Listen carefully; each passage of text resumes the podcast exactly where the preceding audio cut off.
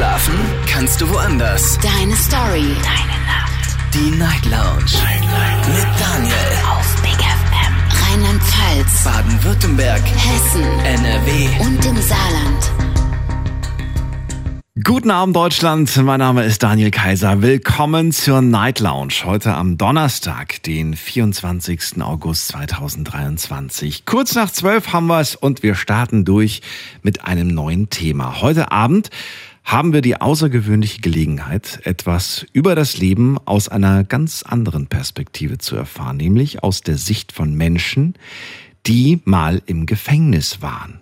Also ich hoffe, dass wir heute Geschichten zu hören bekommen, die nur selten erzählt werden, von Menschen, die Höhen und Tiefen hinter Gittern erlebt haben. Es geht um Veränderung, es geht um Reflexion, aber auch auf die Chance, die sich so auftut, wenn man eine zweite Chance erhält. Ruft mich an, kostenlos vom Handy und vom Festnetz, wenn ihr sagt, ja, ich kann dir über meine Zeit im Gefängnis erzählen. Aber ruft mich auch gerne an, wenn ihr selbst noch nicht im Gefängnis wart und trotzdem eure Meinung zum Thema Gefängnis habt. Dann bin ich mal gespannt zu erfahren, was ihr da so denkt drüber. Das ist die Nummer zu mir ins Studio.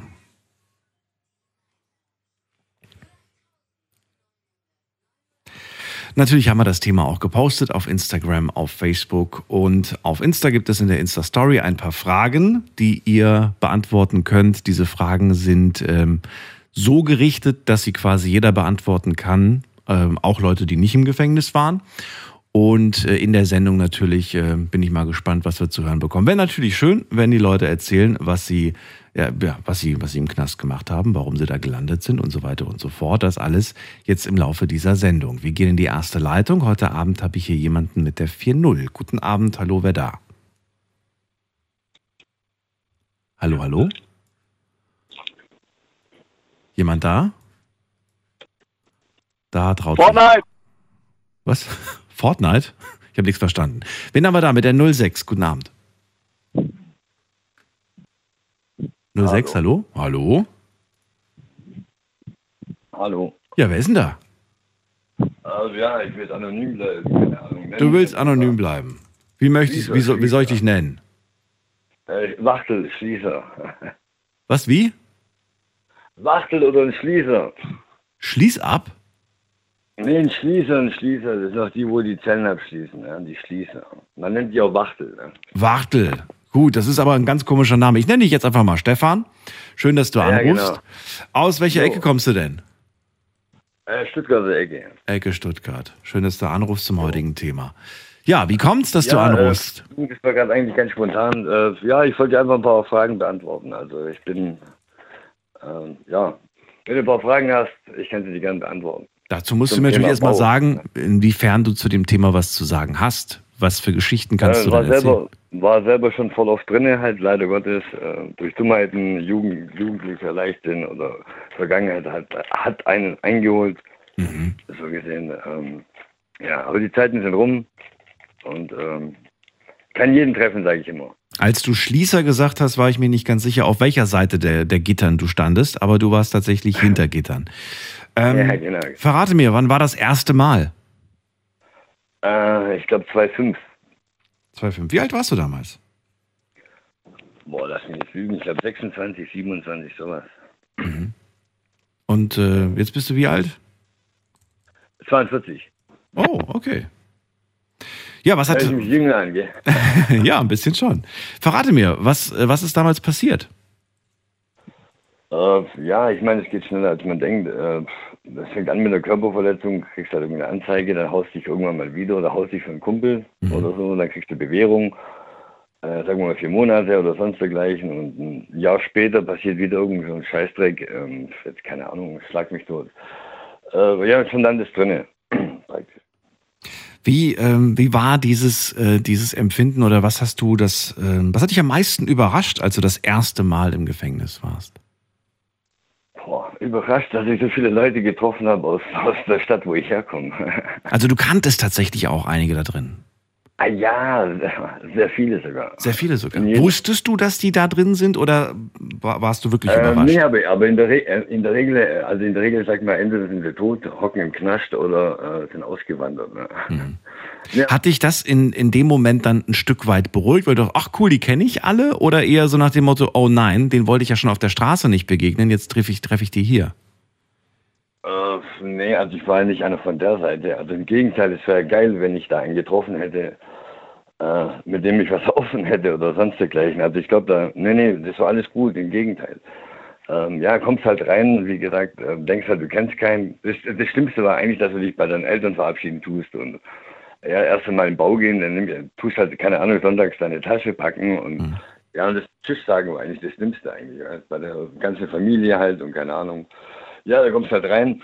Ähm, ja, und dann merkst du halt erstmal, dass ja irgendwie dein, dein ganzer, wie sagt man, äh, du hast halt nichts mehr zu melden. Ne? Kommst da rein, musst dich ausziehen, also komplett ausziehen, gehst in die Hocke, musst dreimal husten falls du was in den Arsch geschoben hast, auf gut Deutsch gesagt, dann kriegst du deine sieben Sachen, deine sieben Socken, sieben T-Shirts, sieben, also Jeanshosen, also sowas halt früher auf jeden Fall.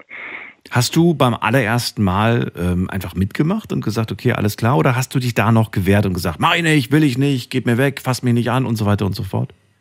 Nee, um Himmels Willen. Also ich bin halt so ein Mensch, äh, wie, wie sagt man, also ich bin da reingekommen, habe gewusst, dass ich jetzt auf jeden Fall äh, erstmal für acht Monate mein Zuhause. Also ich habe es gleich so einfach angenommen. Bringt ja nichts. Da waren ja auch welche, die haben jede Nacht geweint und ähm, nach Mama gerufen, auf gut Deutsch gesagt. Und ja, ich bin da nicht so einer gewesen. Also, du musst halt akzeptieren, jetzt bist du da drin und bringt ja nichts irgendwie, äh, ja, dich aufzuregen. Ich meine, die kennen ja auch nichts dafür, die machen ja auch bloß ihren Job.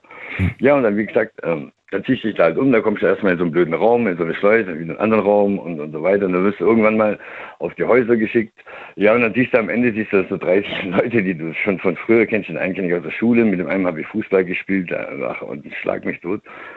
Ähm, ja, und dann geht's ja eigentlich auch voll gut, weil du kriegst ja, glaube ich, nur zwei, drei Tabakbeutel, äh, bisschen Zucker, Salz, glaube ich, äh, lass mich nicht lügen.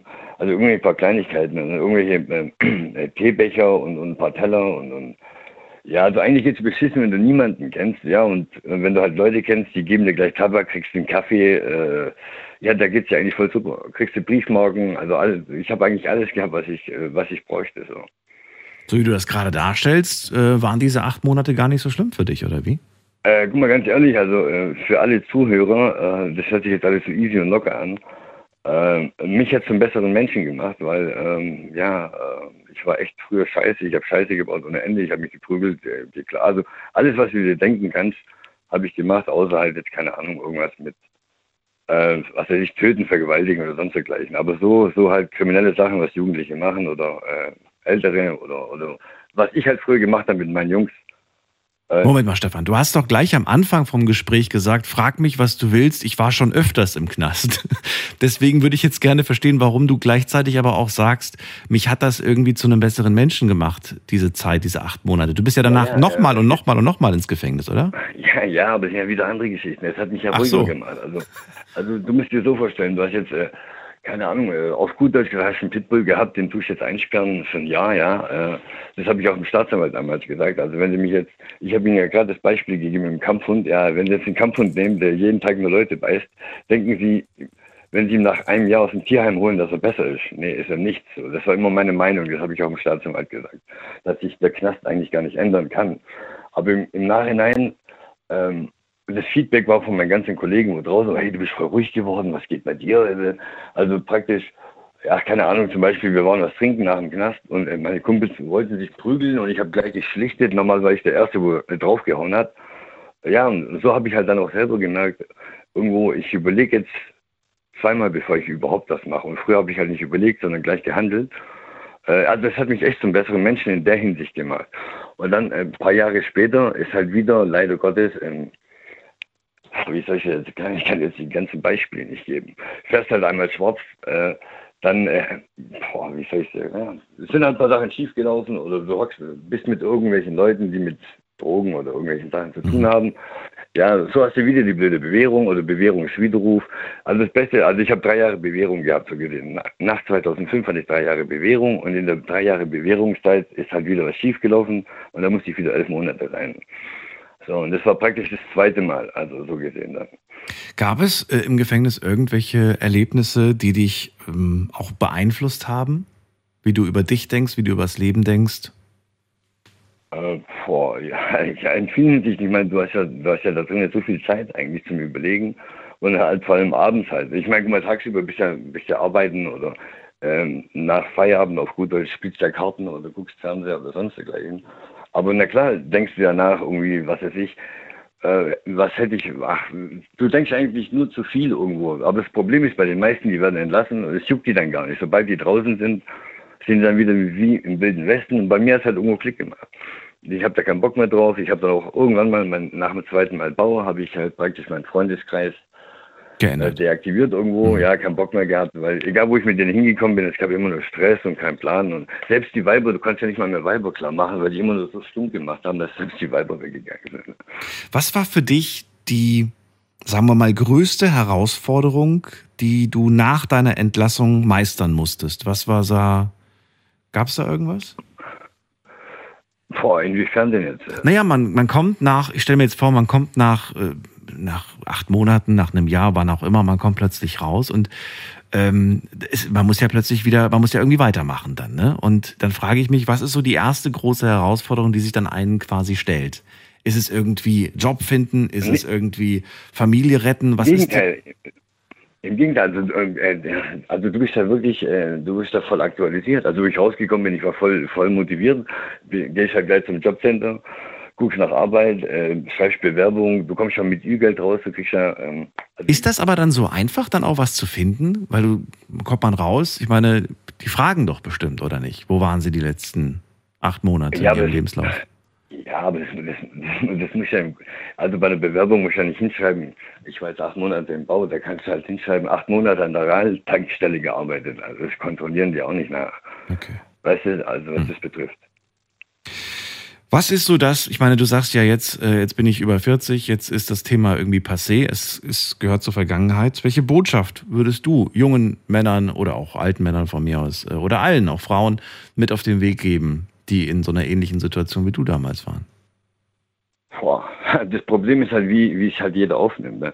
Unter, unter Freunden, unter der Clique oder wenn man halt zusammen ist. Also, ich sag's mal so, also wir waren mindestens immer 20, 25 Leute, wir haben zusammengehalten, also uns konnte keiner trennen, wie gesagt, wir haben jeden Scheiß zusammen gemacht. Also erst einen Joint geraucht, erst in meinen Puff gefahren nach Frankfurt mit dem Wochenendticket. Also alles, was du dir eigentlich vorstellen kannst, haben wir zusammen gemacht. Heute ist keiner mehr da. Aber jetzt nicht, weil wir uns alle irgendwo verstritten haben, sondern äh, jeder wird irgendwann seinen Weg gehen. Also ich denke mal, genießt eure Zeit zwischen 18 und 25 oder 16 und 25, aber am Ende, der eine macht eine Ausbildung, der eine zieht in eine andere Stadt, der andere wird Vater. Äh, irgendwann hast du die Leute gar nicht mehr. Und da bleiben von 20 Leuten bleibt einer übrig und hört auf jeden Fall auf eure Eltern. Das ist echt mega wichtig. Also jetzt im Nachhinein denke ich mir um alles, was meine Mutter mir jahrelang um die Ohren geschmissen hat. Im Nachhinein hat sie sowas von recht, ja. Hast du Kinder, eigene? Äh, nein. Nein. Möchtest du welche haben? Oder, Oder, kein, sagst Kommen kein Kommentar, das Kein ist ja du? Okay. Ist das aber eine Erfahrung, die du, wenn du welche hättest, die den Kindern ersparen möchtest, die Erfahrung Knast? Oder sagst du, ach du, das macht, äh, macht einen jetzt nicht unbedingt zu einem besseren oder schlechteren Menschen? Also meine, meine Meinung ist jetzt, wenn ich jetzt mal die Jugend anschaue, die Jugend von heute, ich höre mich an wie so ein Opa, ne? aber äh, wir waren ja anders drauf. Ja? Heute hauen sie sich ja zu sechst auf dem Boden zusammen, Äh, bei uns gab es sowas ja nicht, also zu meiner Zeit. Aber trotzdem würdest du es deinen eigenen Kindern nicht wünschen, diese Erfahrung zu machen, oder? Also ich sag mal so, äh, zwischen 12 und, und 16 Jahre oder ja, sag mal 12 und 16-Jährige, die würde ich drei Tage lang Wochenende in, in, in den Knast stecken. Ja, äh, nur zum Nachdenken. Und glaub mir, äh, das würde bei ganz vielen Klick machen. Einfach mal drei Tage. Kein Handy. Zwischen 12 und 16. Ja, genau, das ist ein. Ist Oh ein- mein Gott.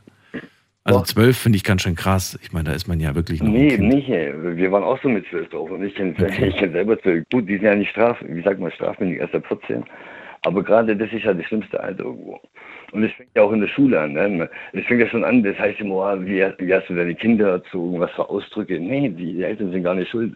Du kommst halt in die Schule, wo in der Klasse 20 Freaks sind, ja, und dann hörst du das erste Wort des Hurensohn, fick die, die erste Schlägerei. Das, du, das Kind kommt ja eigentlich nach Hause und die ganzen blöden Sprüche und die ganzen, keine Ahnung was, das kommt ja alles aus, aus dem Klassenzimmer. Okay. Und dann gehst du zum, El- dann gehst du zum Elternabend zum Beispiel und da heißt du, ah, Ihr Sohn sagt immer Hurensohn und Wichser, äh, wie reden Sie eigentlich bei, bei sich zu Hause? Dann äh, musst du denen halt praktisch nur sagen, nee, das lernen Sie doch hier in der Schule. Ne? Stefan, danke dir, dass du so offen darüber gesprochen hast. Kein Ähm, Problem. Ich wünsche eine schöne Nacht, alles An alle Gute. da draußen, äh, hört auf, Scheiße zu bauen. Am Ende wird, äh, lohnt sich sowieso nicht. Ja. Das ist nur Zeitverschwendung. Alles klar, danke dir. Bis Ich bald. Ciao. Also, ja, sorry für den Laberfleisch. Auf jeden Fall bist du der Beste. Ich höre dich seit Jahren. Danke dir. Bis dann. So, anrufen dürft ihr vom Handy, vom Handy und vom Festnetz. Unser Thema heute Abend, meine Zeit im Knast.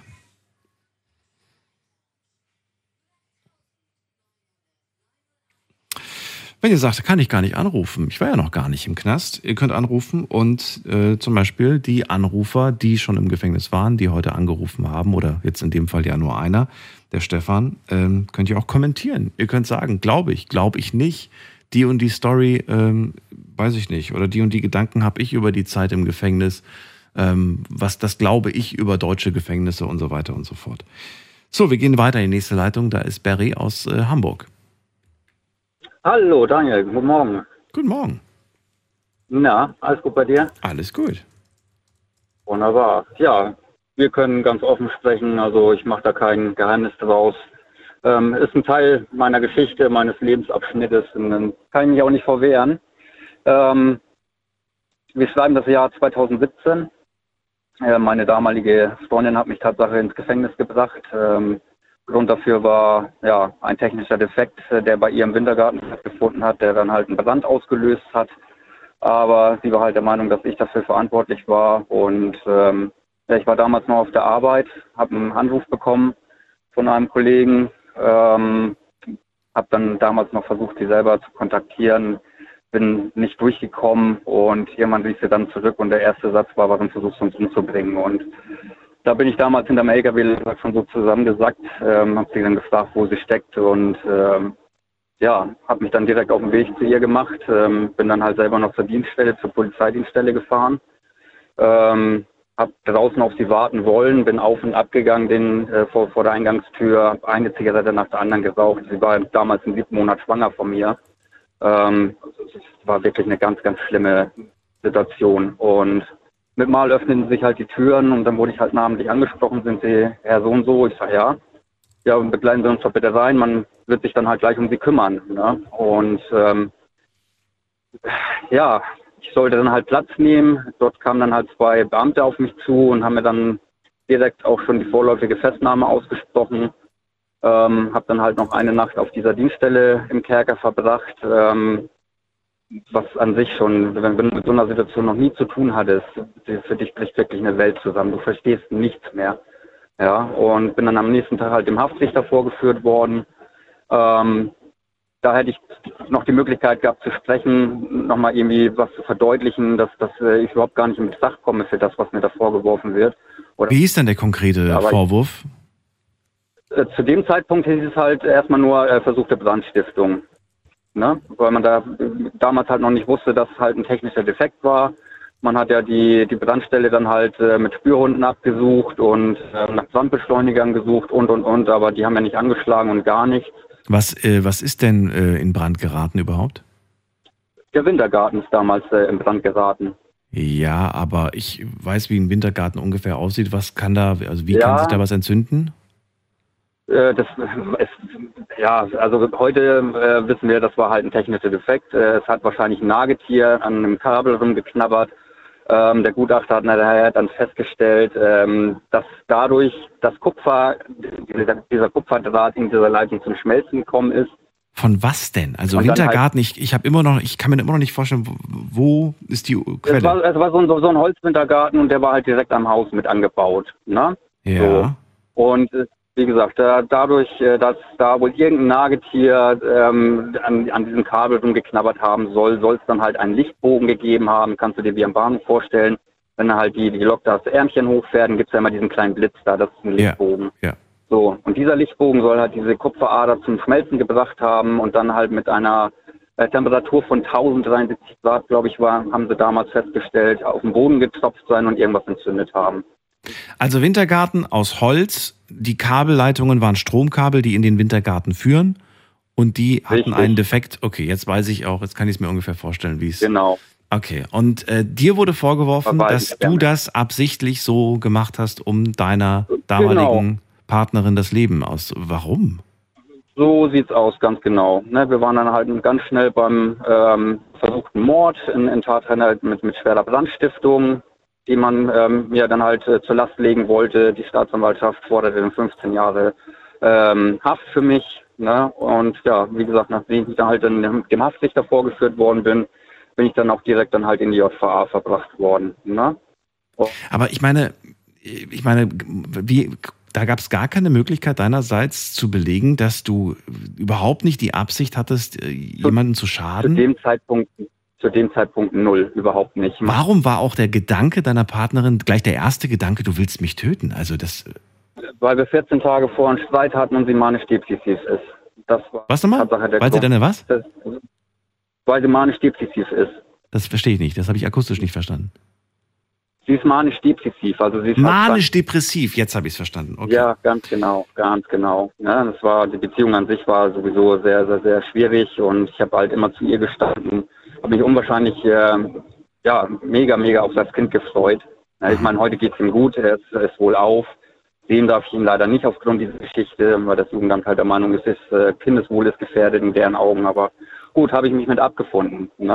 Wurde erst, äh, nachdem du draußen warst, festgestellt, dass das doch ein Kabelbrand war, der, Nein. der oder, Nein. oder noch, als du noch drin warst? Äh, äh, äh als ich noch drin war. Ne? Das äh, zog sich über acht Monate lang. Ähm, ja, es war dann halt. Ähm, du saßt unschuldig acht Monate im Gefängnis. Ja, acht Monate, das muss man sich mal vorstellen. Ne? Die ganze Welt um dich herum lebt weiter, für dich selber bricht eine Welt zusammen.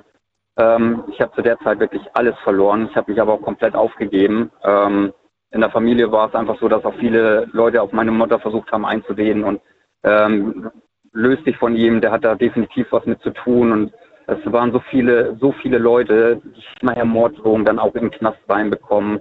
Meine Post ist ja sowieso ähm, durch die Staatsanwaltschaft und durch den Richter dann halt geprüft worden. Also jeden Brief, den ich bekommen mhm. habe, jede, jeden Brief, den ich rausschicken wollte, der ist halt erstmal gelesen worden. Dann ist halt ähm, entschlossen worden, ob der dann rausgeht oder nicht, ähm, ob der beschlagnahmt wird, weil er dann für die Verhandlungstage dann von entscheidender Bedeutsamkeit sein kann. Aber du hast auch in dieser Zeit davor, also bevor das passiert ist, hast du nie irgendwie ihr irgendwas in der Art geschrieben, wo du vielleicht mal sauer warst?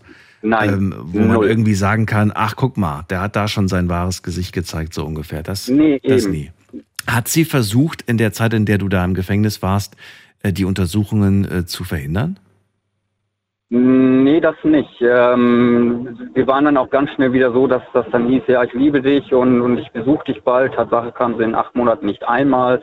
Ähm, hat halt immer irgendwelche Schwangerschaftsbeschwerden vorweggeschickt. Ähm, ja, ähm, selbst die Kripo-Beamten haben ja angeboten, sie abzuholen zu Hause, in, in die JVA zu bringen. Ähm, beim Besuch wäre sowieso dann halt äh, unter Bewachung gewesen. Ne?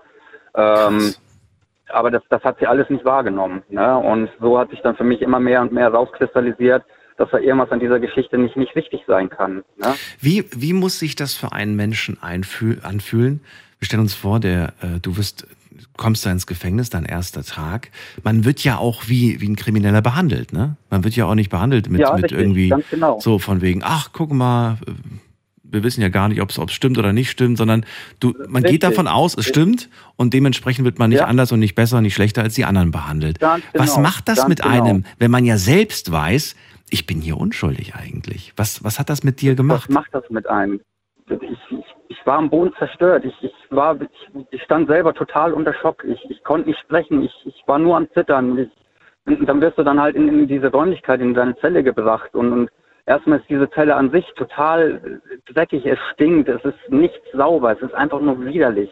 Ja, ähm, für einige dürfte vielleicht äh, die JVA Lübeck-Lauerhofen Begriff sein. Das ist äh, der zweitälteste Knast in, in Deutschland. Ich habe da ähm, im D-Haus, im Dora-Haus ähm, verbracht, ähm, über 100 Jahre alt. Du kannst dir gar nicht vorstellen, wie das da äh, aussieht. Und da laufen Leute rum.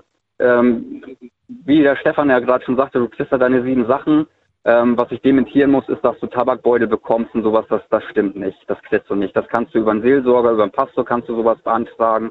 Du musst, musst für wirklich alles musst du einen Antrag stellen. Ja, hat er wahrscheinlich auch gemacht, gehe ich mal von aus, dass er das. Da gehe ich auch mal von aus. Ne? War einfach so, holla die Waldfee. Ne? Viele betrachten ja das Gefängnis Tatsache als Urlaub, als, als äh, Hotel.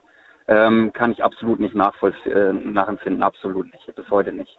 Ist dir in dieser Zeit da drin, abgesehen davon, dass es jetzt, wie du es gerade beschreibst, nicht äh, schön war, nicht sauber war und so weiter, ist dir irgendwas, ähm, irgendwas Nachhaltiges widerfahren? Hast du irgendwelche Erfahrungen gemacht, wo du sagst, ey, das war wirklich etwas, das, da, da habe ich nachts noch Albträume, wenn ich dran denke? Nee, Albträume überhaupt nicht. Wie gesagt, das ist halt Teil meines Lebens. Ich glaube, Leute, die wirklich ähm, einen Fehler in ihrem Leben gemacht haben, ähm, die wirklich zu Recht äh, inhaftiert waren. Ähm, ich glaube, bei denen ist das vielleicht nochmal anders. Äh, Albträume habe ich dadurch nicht. Ich habe lange, lange Zeit gebraucht, das zu verarbeiten, jetzt knapp sieben Jahre. Aber dir hat keiner was getan da drin? Also du war alles. Nein, das, das nicht, das nicht. Ich hab, Bist du mit anderen ins Gespräch gekommen? Hast du Kontakt gesucht ja. oder hast du gesagt, ich will hier mit niemandem nee, reden? Ich habe gesagt, ich möchte mit niemandem reden, ne, weil ich einfach wusste, ich bin unschuldig. Ähm, das weißt du für dich selber nur, ne? Der Rest denkt natürlich, ja, ja, der, ne, wir sind alle unschuldig hier, heißt das immer. Wir sind alle unschuldig. Wir haben alle nichts gemacht. Und äh, das ist, der Vaterstaat ist der Böse, die Justiz ist die Böse. Ne? Und äh, wir, wir sind hier fehl am Platz. Wir haben hier gar nichts äh, verloren. Ähm, das sagen die anderen Häftlinge oder sagen das die Angestellten? Richtig, ganz genau. Nee, so. nee, das sagen die, die anderen Häftlinge. Ne? So, ähm, ich habe ein paar Freistunden, wie man es äh, nennt, äh, mitgemacht, ähm, habe das nachher dann aber auch ähm, abgelehnt. Also es werden ja dann die Zellentüren aufgeschlossen und du wirst dann halt gefragt, Freistunden. Ich sage nein. Ähm, das habe ich nachher alles rigoros abgelehnt, weil ich einfach mit diesen ganzen Leuten nichts zu tun haben möchte. Das heißt, du bliebst in deiner Zelle? Ich bin äh, Tatsache in meiner Zelle geblieben, ja, 24 Stunden lang, ja. Und das was, was macht man dann da? Was, was, was geht einem durch den Kopf? Was, ähm, wie verbringt man die Zeit? Nein, es, es schießen dir zigtausend Sachen durch den Kopf. Ähm, du hast natürlich erstmal 14 Tage lang überhaupt gar nichts. Weder ein Radio, noch hast du einen Fernseher. Ne? Das ist zwar auch von JVA zu JVA unterschiedlich, wie ich weiß. Ähm, du kriegst, äh, du hast natürlich ein, Recht auf Informationen, kriegst demnach dann halt äh, Zeitungen, die du lesen darfst. Ähm, das wollte ich auch nicht, ne? weil ich wusste ganz genau, dass über mich berichtet wird. Und das, was ich da dann lese, ich dachte einfach, das kriegt mir das Genick. Ne? Mhm. War auch ganz gut so. Ne? Ein Radio hast du auch gehabt? Ja, nach 14 Tagen. Ne, nach 14 dann, Tagen. Ich, ich, kannte mich, ich, ich, ich, konnte, ich kannte mich überhaupt gar nicht aus. Und dann irgendwann ging die Zellentür auf und ein netter Wärter, der mir wahrscheinlich geglaubt hat, weil die, die haben ja nachher dann auch so, ein gewisses Men so eine gewisse Menschenkenntnis. Die wissen ja dann, äh, ob der die Wahrheit sagt oder nicht.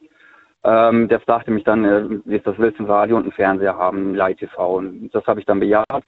So, und das hat mir dann schon geholfen, aber auch nur für die ersten paar Wochen. Ne, weil an, an dieser Stelle ganz kurz Grüße gehen raus, falls ihr uns ja, gerade mit genau dem Radio hört.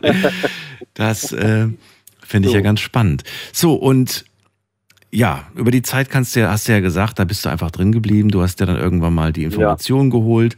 Und ja, aber den ganzen Tag Radio hören und, und äh, Zeitung lesen hast du wahrscheinlich nicht gemacht, oder? Was hast du dann gemacht? Nee, ich habe gezeichnet, ich habe angefangen, Musiktexte zu schreiben, ähm, das Erlebte einfach zu verarbeiten, die Beziehung an sich zu verarbeiten. Ich habe ja zwischenzeitlich dann noch ähm, Post von einem Nachbarn bekommen, äh, der mir dann mich hat wissen lassen, dass äh, da schon neuer bei ihr eingezogen ist in die neue Wohnung. Und da fiel bei mir erst so der Groschen. Ich denke, also irgendwas kann an dieser Geschichte nicht, nicht wahr sein. Irgendwas kann nicht richtig sein. Und bis heute, Daniel, ich glaube bis heute nicht an einen technischen Defekt. Ich bin eher der Meinung, dass man mich aus dem Weg räumen wollte, weil man einfach zu feige war, eine neue Beziehung zuzugeben. Ja, dass man für mich keine Gefühle mehr hat. Mhm. Ja, das, das ist mein persönliches Empfinden. So, und das Gericht muss natürlich irgendwo sein Gesicht wahren, weil es ist natürlich für, für die Justiz ein absoluter Faustschlag ins Gesicht, wenn da jemand acht Monate unschuldig in U-Haft sitzt. Ne? Naja, aber dann wurde ja herausgefunden, es war tatsächlich ein technischer Defekt und du wurdest freigesprochen. Richtig. Ganz genau. So. Ich würde gerne wissen, wann hat dich diese Meldung ereilt? War das direkt am Morgen? Du wachst äh, auf und da klingelt es plötzlich oder es klopft an der Tür beziehungsweise und oder du, Sie haben einen Anruf, bitte kommen Sie mit oder wie ist, wie war das? Nee, nee, nee, nee. Das, wir, wir waren ja dann schon in den Verhandlungen drin. Ne? Es, hat, es hat ja sechs Verhandlungstage äh, gegeben, ähm, die wirklich ähm, auf, auf lange, lange Zeit, ich glaube auf drei Monate verteilt war. Und äh, diese Termine, die ziehen sich einfach so unglaublich, wahnsinnig extrem ähm, und du fieberst einfach diesen Termin entgegen und hoffst einfach, dass du mit jedem Verhandlungstag irgendwie belegen kannst, dass du das, was dir vorgeworfen wird, nicht getan hast. So, und Tatsache ähm, war es dann halt so beim vorletzten Verhandlungstag oder bei der vorletzten Verhandlung, ähm, dass man sich dann halt, nachdem der Gutachter vorgetragen hat, zurückgezogen hat für eine Viertelstunde Und ähm, ja, dann kam der Richter dann halt äh, zurück und guckte mich an und sagt so, Sie werden jetzt zurück in die JVA verbracht, Sie äh, dürfen nach Hause. Und äh, das habe ich erstmal überhaupt gar nicht verstanden. Ich sag, wie ich, ich sag erst werde ich hier mir nichts hier nichts in, in, inhaftiert. Ich sage, und jetzt darf ich mal eben gleich schnell nach Hause. Ähm, ja, und 14 Tage später ähm, gab es dann halt den Freispruch, ne? auch nochmal in Nachverhandlungen. Da gibt es aber niemanden, der dann sagt, äh, im Namen des Volkes tut es uns leid oder irgendwie sowas in der Art gar nicht. Nein. Nein, Nein. Hast du sowas erwartet? Hast du dir sowas in dem Moment gewünscht? Hätte das dir gut getan, deiner Seele? Oder sagst du, das war mir alles egal, ja. ich wollte eigentlich nur raus? Nee, Tatsache wollte ich natürlich einfach nur raus, ne? gar keine Frage. So, ähm, ja, meine damalige Lebensgefährtin hat ja dann auch einmal vorgesprochen, hm. also sie ist ja seiner Zeugin vernommen worden und da sagte sie ja auch, ja, ich habe ja eigentlich noch Gefühle für ihn und da habe ich dann auch gesagt, so jetzt reicht's einfach, ähm, überleg doch mal, was du hier mit mir machst. Ich bin auch wirklich aufgesprungen, ne? Ähm, ja, da musste ich mich wirklich im Zaun halten. Du sitzt ja da auf der Anklagebank, du, du hast Fußfesseln hast du um, du, du, du bist in Handschellen. Ähm, du, wie ein, wirklich wie ein Schwerverbrecher. Ne? Hast du an dem Tag, an dem es dann hieß Freispruch, hast du dann, du bist ja nochmal zurück in die JVA dann in dem Moment, ne? Mhm. Alle Sachen abholen ja. wahrscheinlich und so weiter. Hast du dann gemerkt, dass dich auch die Mitarbeiter anders behandelt haben? Oder war ja, das einfach deren die Job? Ja schon ziemlich, nee, die wussten ja schon ziemlich schnell, dass, dass ich wirklich nichts damit zu tun habe, weil man hat ja auch so das ein oder andere Gespräch. Die merken ja auch am, am Verhalten, ähm, dass, dass du ähm, nichts damit zu tun hattest. Ne? Und wie ich dann zurückkam, ähm, ging ich dann halt durch die Tür und wirklich hier die gesamte Mannschaft ähm, der, der Wärter stand dann da an dieser Treppe und haben applaudiert und gesagt, wir wussten es. Wir wussten es von Anfang an. Und das ist das, was mir wirklich bis heute noch im Gedächtnis geblieben ist. Krieg Gänsehaut gerade. Wahnsinn. Es, es, ist wirklich was so. Eine Story. Ne? Das ist wirklich so. Würdest du, ich meine, klar, äh, ich glaube, diese Erfahrung, die hättest du niemals machen wollen. Aber bist du jetzt rückblickend doch ein Stück weit auch dankbar, dass du das erlebt hast, dass du diese Erfahrung mal gemacht hast und auf jeden Fall, auf jeden Fall. Also jetzt, ich bin nicht stolz drauf, überhaupt nicht, weil das war einfach eine Zeit. Ich habe zwei Selbstmordversuche in der Zeit hinter mir, weil ich einfach geglaubt habe, ich werde niemals beweisen können, dass, dass ich unschuldig bin. Ne, Gerade wenn sich da jeder hinstellt und sagt, ja. Wie, Moment mal, in der, im, im Knast hattest du diese Versuche? Ja, ja, zweimal. Hast du gar nicht erzählt? Ein Stück genommen. Nee, nee, ich habe mir zweimal ein Stück genommen, ja, weil ich einfach nicht mehr wollte. Aber ich war einfach zu dusselig. Ähm, vielleicht wollte der liebe Herrgott das einfach nicht. Ähm, habe mich dann halt ähm, am Zellengitter festgebunden und ähm, ja, habe mich dann halt fallen lassen. Aber ich bin zweimal dann halt mit den Zehenspitzen wieder auf den Boden gekommen. Und vielleicht, ja, vielleicht sollte es einfach so sein, dass, ne, vielleicht hat der liebe Herrgott da oben gesagt, so, ne, ich wende das Blatt nochmal. Ich will es nicht beschwören, aber ja, ich habe ja auch nachher dann Arbeit gekriegt als Untersuchungsgefangener. Das, das war sowieso, das hat mir auch wirklich geholfen ähm, weil ich nachher das Essen verweigert habe. Ich bin ja wirklich in den Hungerstreik gegangen. Ich, ich hatte keinen Appetit mehr, ich wollte nicht mehr, ich habe mich aufgegeben. Ja? Was war für dich die größte Herausforderung nach deiner Entlassung? Wieder auf die Beine zu kommen, weil du wirst entlassen, du hast nichts mehr. Du hast keine Arbeit mehr. Ähm, ich stand ja damals schon im Fokus der Öffentlichkeit. Ähm, weißt du selber, ich bin ja nur recht bekannt. Ähm, jeder zeigt mit dem Finger auf dich und äh, du, du läufst durch die Stadt zum Beispiel zum Einkaufen und jeder Mensch, der dir entgegenkommt, äh, der dich anguckt, der denkt, da denkst du dir so, ey, der weiß ganz genau, wer du bist. Und äh, es ist einfach wirklich beschämend. Es ist wirklich beschämend. Ne?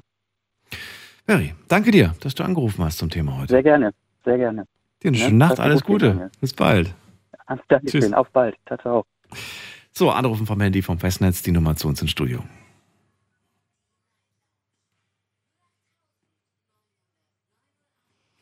Unser Thema heute Abend, meine Zeit im Knast. Ruft mich an vom Handy und vom Festnetz, wenn ihr selbst schon mal im Gefängnis wart. Ruft mich aber auch gerne an, wenn ihr die Geschichten äh, kommentieren wollt, eure Meinung dazu habt, zu dem, was ihr gehört habt. Ähm, oder vielleicht wart ihr ja auch nicht selbst im Gefängnis, aber eure Familie, ein Familienmitglied, ein Bekannter, ein guter Freund, äh, Partnerin, Partner und so weiter. Und ihr habt auch was zu erzählen gerne zum Telefon greifen. Wir gehen in die nächste Leitung und da habe ich wen mit der Endziffer 7. Hallo. Wer hat die 7? Hallo, hallo? Die 7 sagt nichts. Gut, dann legen wir auf und gehen in die nächste Leitung. Wen haben wir da? Muss man gerade gucken. Da ruft an jemand mit dem Namen Heiko. aus Worms. mit dem Namen Heiko. Hi, aus mein Lieber. Ich bin überrascht. Ja, ne, siehst du mal, stille Wasser sind tief. Still, was das, ja, so still bist du nicht, so oft wie wir telefonieren. Ja, Ja. ähm, ja, ja, ich weiß nicht, ob man es Knast nennen kann. Äh, Jugendarrest hatte ich 1983, 84, zehn Tage lang. Und damals, das hat meine Mutter so fertig gemacht, der kleine Heike aus Worms, ihren Sohn, in einem Gefängnis, in einem Gefängnis in Anführungsstrichen, da habe ich ihr versprechen müssen, damals schon, nie wieder in ein Gefängnis zu müssen.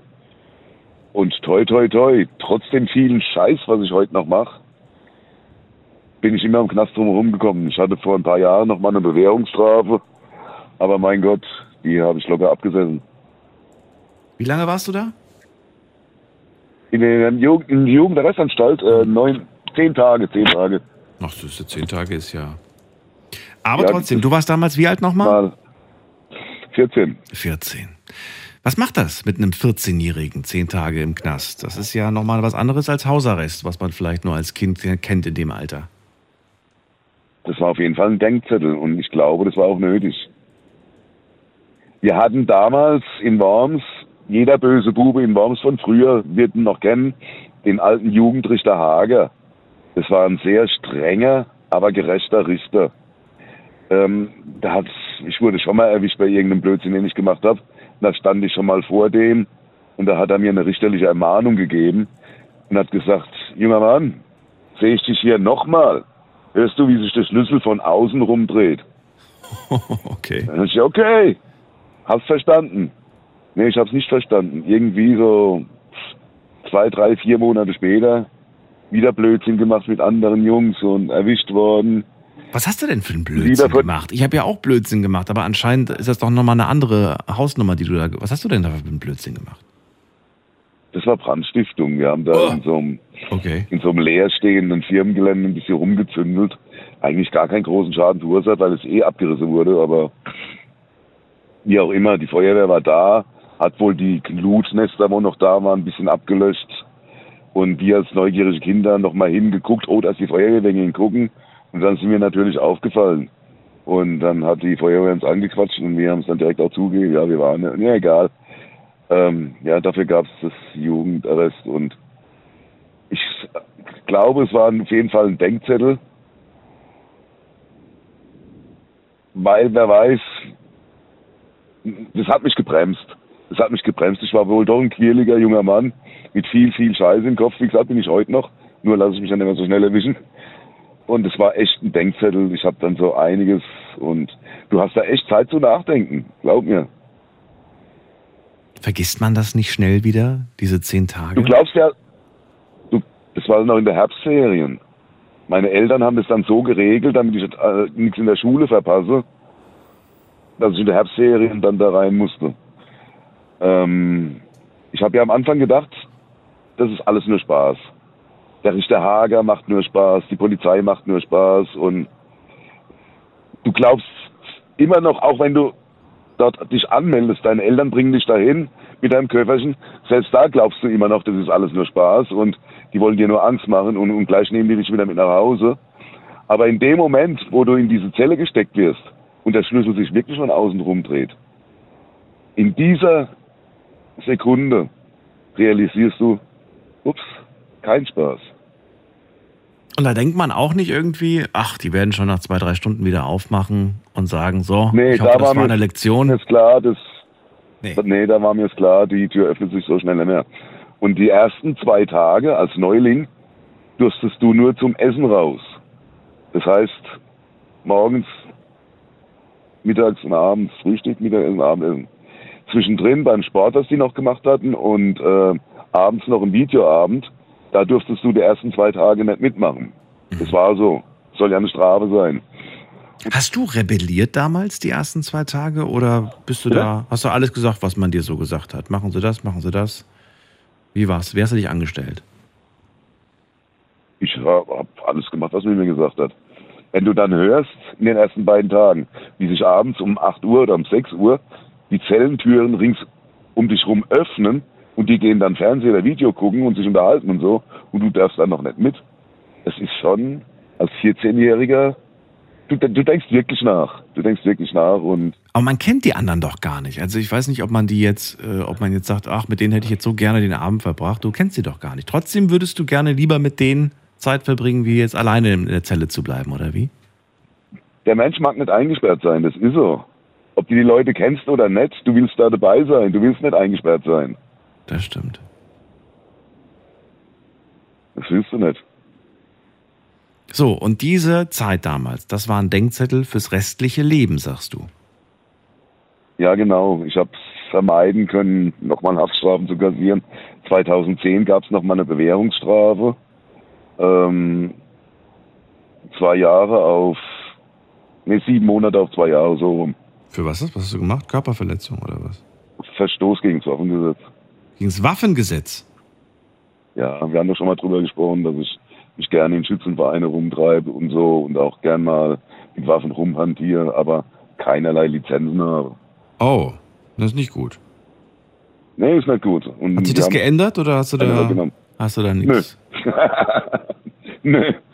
Meine Liebe zu Waffen ist immer noch da und man passt halt ein bisschen besser auf. Aber warum machst du das nicht? Warum machst du es nicht offiziell? Warum meldest du dich nicht irgendwo an? Warum? Den Weg könntest du doch gehen. Weil ich vorbestraft bin jetzt wegen dieser Kacke. Das geht sowieso jetzt nicht mehr. Ach so, Ich werde niemals eine Lizenz kriegen. okay. Aber du willst trotzdem nicht auf deine, auf deine Leidenschaft verzichten. Ich kann als Gastschütze in Schützenvereinen jederzeit kannst du da mitschießen, das ist alles kein Problem. Da gibt's auch Leihwaffen, auch kein Ding, aber was eigenes werde ich nie besitzen, offiziell legal. Ja, wozu braucht man das denn? Ich habe ja auch nichts. Warum, warum brauchst du das? Es ist was anderes, wenn du in so einem Verein schießen hast, sondern dann doch was eigenes. Aber wo willst du denn privat rumschießen? Nicht privat, wir reden von einem Schützenverein. Ja, das ist klar. Aber da kannst du ja nicht mehr rein, hast du gesagt. Doch, in Schützenverein kannst du nach wie vor. Also da ist, als Gastschütze kannst du überall mitmachen, oder? Aber deswegen frage ich ja, warum brauchst du deine, deine eigene Waffe? Warum ist es nicht in Ordnung, da einfach dir irgendwas zu leihen? Ja, es ist, man, man fährt auch gerne in einem eigenen Auto und nicht immer in einen Leihwagen. Man fährt auch gerne, weißt du, man hat gern eigenes und es ist, naja, ist auch egal. Jetzt ist, es, es, Fakt ist, wenn, ich, ich sag's jetzt jedem da draußen, jeder, der was Illegales zu Hause besitzt, zeigt's niemanden. Zeigt's niemanden. Irgendein Arsch ist da weiter, verrät euch. So war's bei mir. Na gut. So war's dann bei mir. Heiko, dann war es eigentlich auch schon, ne? Deine Ja Erfahrung gut, hau rein. von damals. Alles Gute dir, bis bald. Jo, tschüss. dann, tschüss. Anrufen dürft ihr vom Handy und vom Festnetz. Unser Thema heute, meine Zeit im Knast.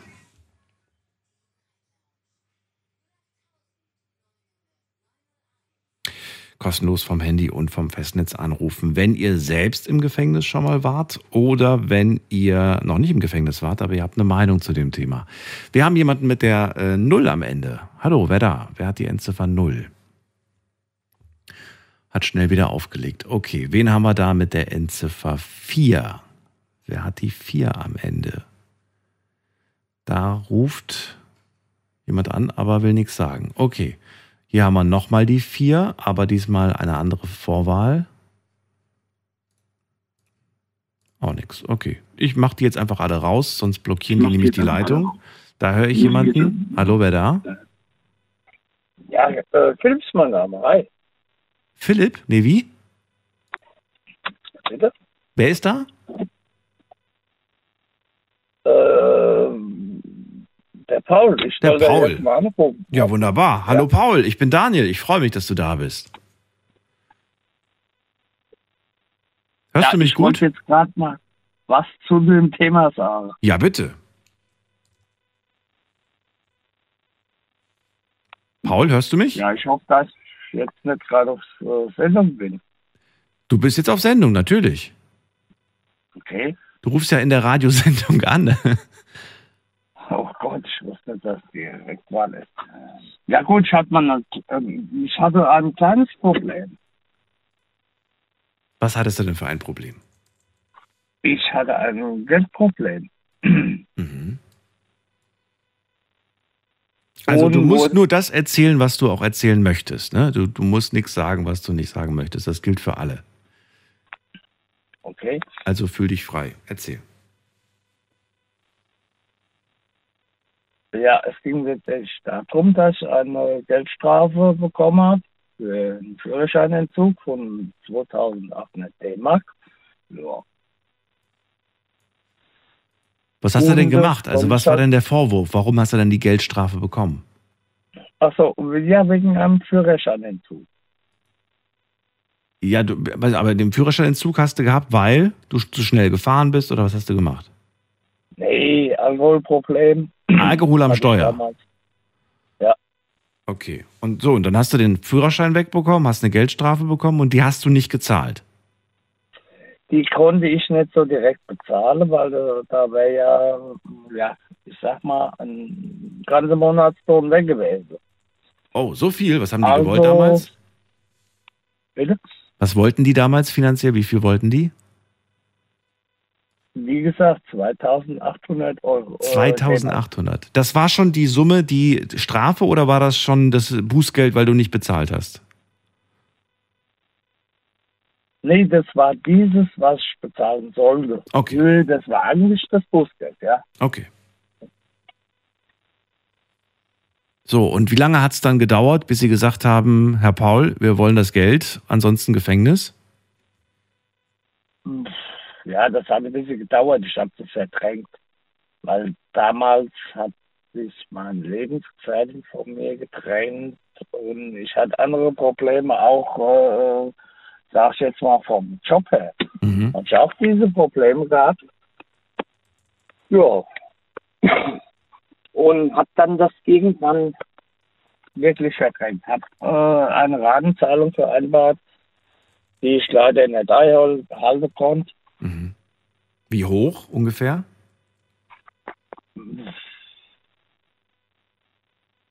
Hundert Ja, Euro, das, waren 50 Dann, das, das war damals noch, ähm, ja, D-Mark 70, oder was war das? ja, äh, das war 4 mal 7, also äh, 70 Tage oder 40 Tage, A, 70 Euro. Äh, D-Mark, oh Gott, ich verwechsel das jetzt halt. Ich bin ein bisschen nervös. Du solltest, Moment mal, man macht doch nicht eine Tagesvereinbarung, man macht doch eigentlich monatlich, zahle ich das und das ab. Ja, das hab ich ja, das wollte ich gerade sagen, ja, ja, ja, ja. Also wie viel hast du denn im Monat Ja, vereinbart zum Zurückzahlen? Ja, richtig. Und das war dann so irgendwie vereinbart, aber ich bin dieser Zahlung nicht nachgekommen. Und eines Morgens hat dann eine nette Polizistin und ein freundlicher Polizist vor meine Tür gestanden und haben mich in Unterhose aus dem Bett geholt. Oh mein Gott. Was hast Ja. du dir da gedacht in dem ersten Moment? Huch, ich weiß gar nicht, warum die hier sind oder wusstest du ganz genau, warum die da sind? Nee, ich hatte es fast vergessen. Verdrängt.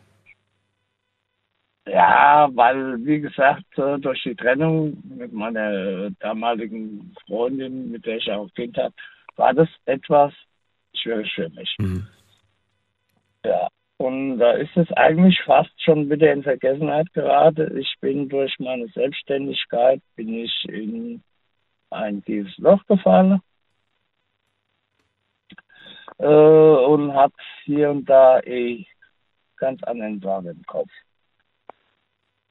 Gut, jetzt haben sie mich abgeholt und habe gesagt, jetzt muss ich erstmal zu meiner Mutter und äh, muss mal die Mama weg. Und da sind die aber zusammen mit mir zu meiner Mutter. Wir sind zusammen dahin gegangen. Die Mama hat, hat spalt in die Hose gemacht, weil das völlig erschrocken ist, weil auf einmal äh, in ihrem Schlafzimmer zwei Polizisten gestanden haben.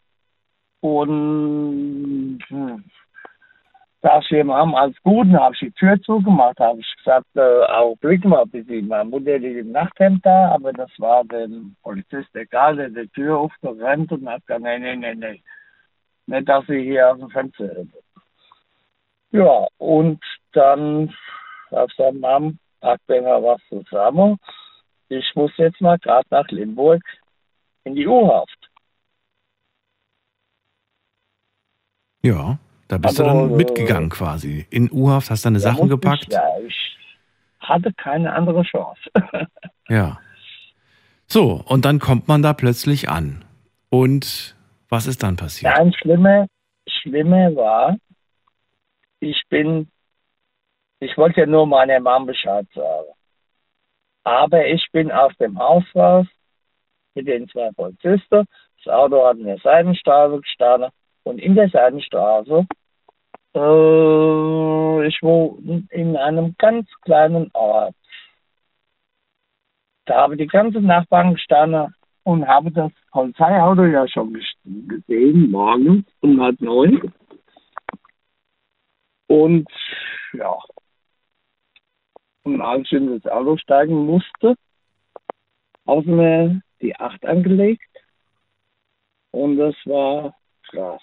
Und das war eine sehr junge Polizistin, weil ich habe angefangen zu flennen. Ich habe gesagt, muss es denn jetzt sein? Ich steige doch freiwillig hier ein. Und da hat selbst diese Polizisten damals, äh, der habe die Tränen in den Augen gestanden. Und das war das Krasseste, was es überhaupt gab. Und da war ich dann in, ach, ich weiß nicht, ich erst nochmal nach Königstein gefahren waren, zur Uni- also, äh, Personalfeststellung dessen, dessen, dessen, dessen, dessen. Auf jeden Fall war ich morgens um 10 Uhr in Limburg in die Justizvollzugsanstalt neben der Lahn. Und ich kann es noch genau sagen, es war Mittwoch. Und ich kam in eine Zelle mit fünf anderen Personen, ausländische Mitbewohner. Und ich habe Angst gehabt, weil die haben mich angekackt, was diese Deutsche hier in diesem Raum, was ich denn da soll, warum ich in eine andere Zelle komme. Und habe gesagt, hey Jungs, Entschuldigung, da kann ich jetzt auch nichts dafür. Ich bin hier reingesteckt worden. Und ja, das ging alles noch weiter. Ich hatte ja dann, es war Mittwoch und nur Mittwochs kann er einkaufen. Jetzt hätte ich einen Mittwoch warten müssen, bis mir jemand wieder Geld schicken kann, dass ich überhaupt mir was kaufen kann. Gott sei Dank haben mir die Jungs einen Tee angeboten. So, und da gab es eine Woche lang nur Tee für dich. hätte, hätte es gegeben. Es war morgens um 10. Und dann um 12 Uhr war Mittagspause, da konnten wir raus in so einen Gemeinschaftsraum. Und da habe ich einen Kumpel getroffen, den ich vor, was weiß ich, zehn Jahren das letzte Mal in irgendeinem Club getroffen habe. Und habe äh, gesagt, hier, hier, hier, ich habe überhaupt nichts. Ich habe keinen Tabak, ich habe keine Kippen. Und der hat mir damals ein Päckchen Kippen geschenkt, äh, Päckchen Tabak geschenkt. Und das war das Größte für mich. Das bedeutet, das hat einen großen Wert da auf jeden Fall. Aber jetzt musst du, du hast gerade das so, so unspektakulär gesagt, da trifft man plötzlich im Gefängnis jemanden, den man kennt. War das für dich, äh, wusstest du, dass der da drin sitzt oder hast du es Nee, vermutet? Woher denn? Woher denn? Ich hatte ja nur äh, dieses Alkoholdelikt, Führerscheindelikt. Ja. Aber ich habe zu ihm gesagt, der hat mich nur angeguckt und sagt zu mir, ich kenne dich. Äh, wo kommst denn du her? Da sag ich, "Ah, wir kennen uns da und da aus diesem Club. Und dann Ja. sagt er, ach, klar, du bist doch da und da, hä? Ja. Ich möchte jetzt nicht nennen. Du bist doch ein Kumpel von dem und dem. Da hab ich, ja, richtig, klar. Dann sag ich, hier, scheiße, ich bin hier gerade reingekommen, ich habe überhaupt nichts. Dann Ja. hat er mir ein Päckchen Tabak geschenkt. Kann man sehen, wie klein die Welt ist. So, ähm, jetzt würde ich ganz gerne so ein bisschen weiter vorspulen und würde gerne zu dem Punkt kommen, an dem du dann erfahren hast, äh, wie lange du da drin bleibst, weil das wissen wir immer noch nicht. Ach so, ich hätte jetzt äh, 40 Tage A 70 D-Mark bleiben müssen, um diese 2800 D-Mark abzubezahlen, abzuzahlen müssen. Das war eine reine Geldstrafe. Und die hast du dann auch da verbracht, die 40 Tage, oder wie? Nein, der Film kommt ja jetzt noch.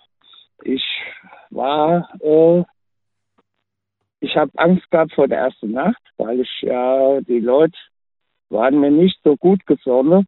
ich habe mich da hingelegt und habe da irgendein katholisches Blatt genommen und habe das gelesen, weil ich nichts zu tun hatte.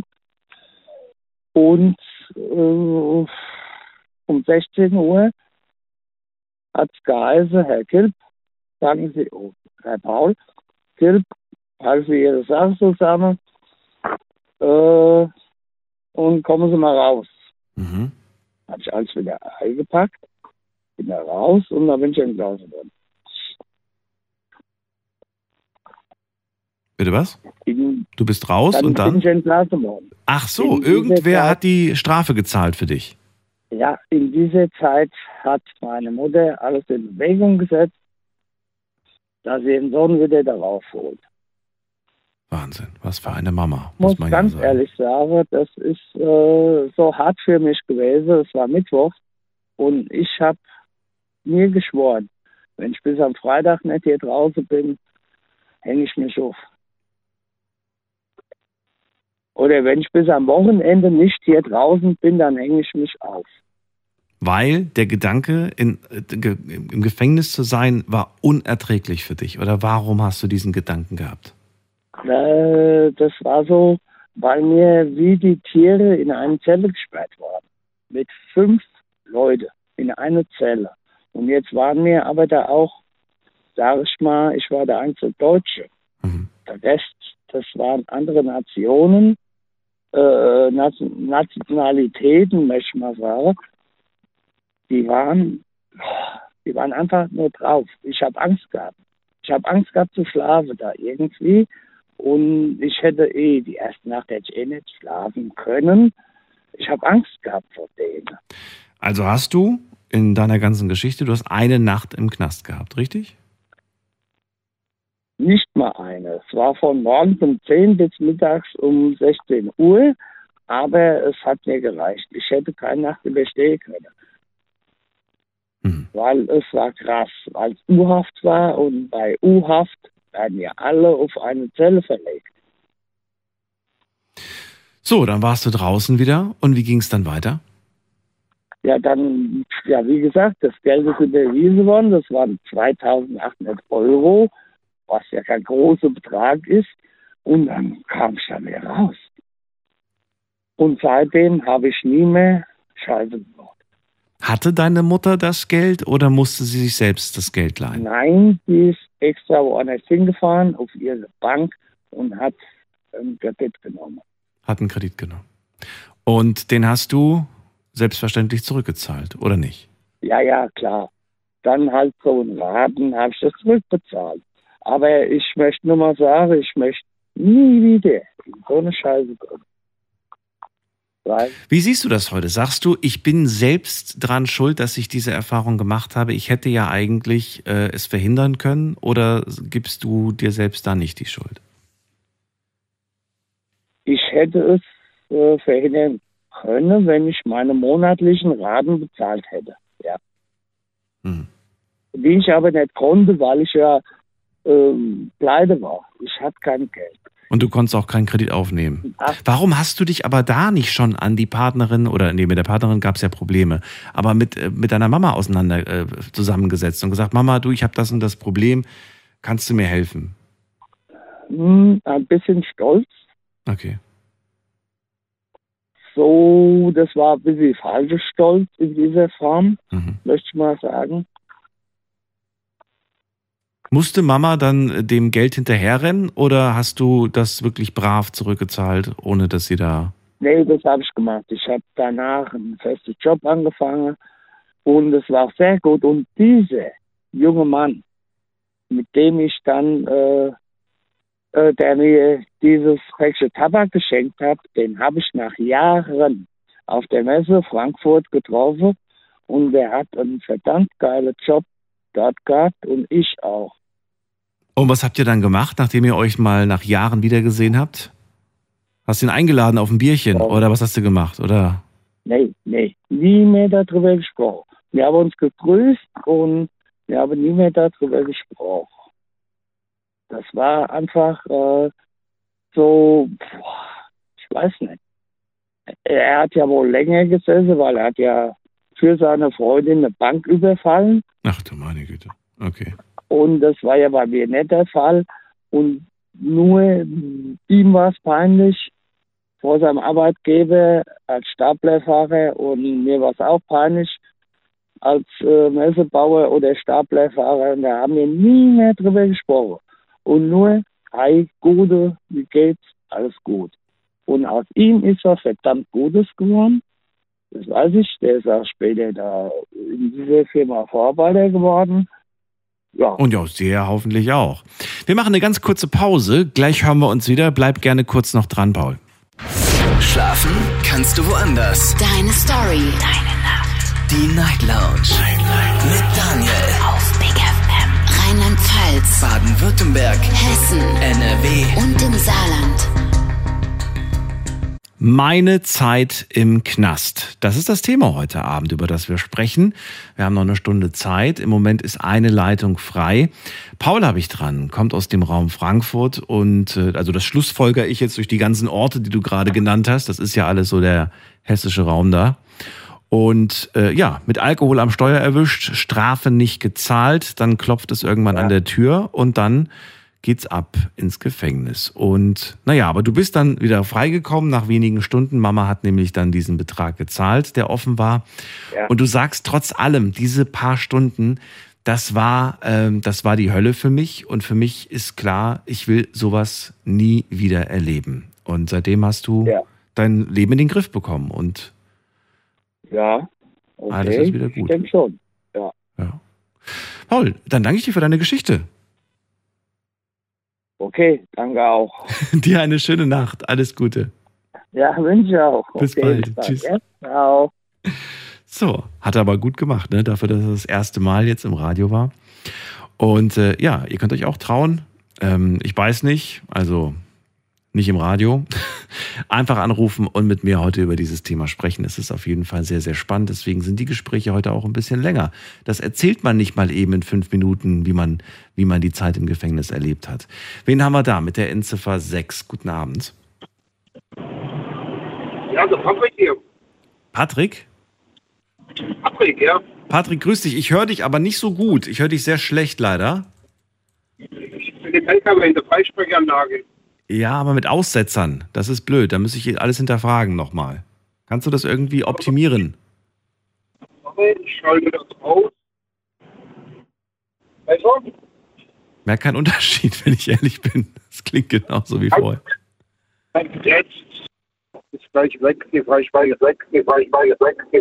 Jetzt muss das Radio noch runterdrehen. Dann sollte es. Genau, jetzt habe ich. Okay. Patrick, freue mich, dass du da bist. Aus welcher Ecke kommst du? Ich komme aus dem Raum Heidelberg. Raum Heidelberg. Schön, dass du da bist. Erzähl, warum rufst du heute an? Du warst im Knast oder über was möchtest du reden? Ich war im Knast, ja, das ist richtig. Das ist jetzt mittlerweile zwei Jahre her, wo ich entlassen worden bin. Und beurteilt worden bin ich zu drei Jahren und davon habe ich zwei Jahre am Stück abgesetzt. Du bist verurteilt worden zu drei Jahren, bist aber nach zwei Jahren entlassen worden. Genau. Okay. Ähm, ja, für was? Eine Betrugssache war das. Betrug? Eine Betrug, ja. Näher möchte ich da nicht eingehen, weil das Thema immer noch ein bisschen aktuell ist in den Medien. Okay. Und äh, ja gut, Erlebnisse im Knast. Ich meine, die Vorregler, das sind ja Ersatzfreiheitsstrafen und und und. Ich war halt im wichtigen Knast. Strafvollzug. Und äh, da lernt man schon dubiose Leute kennen. Das ist mhm. wichtig. Und man muss halt auch auf sich selbst aufpassen, weil es gibt halt unheimlich sehr viele Neider. Mal ein bisschen was mehr hat, was der andere nicht hat, weil er sagt, Oh Patrick, ich höre leider wirklich, ich verstehe dich so schlecht. Ähm, ich kann nur raten, was du da gerade sagst. Das ist äh, nicht optimal. Warte mal, Daniel, ich mache es ganz aus.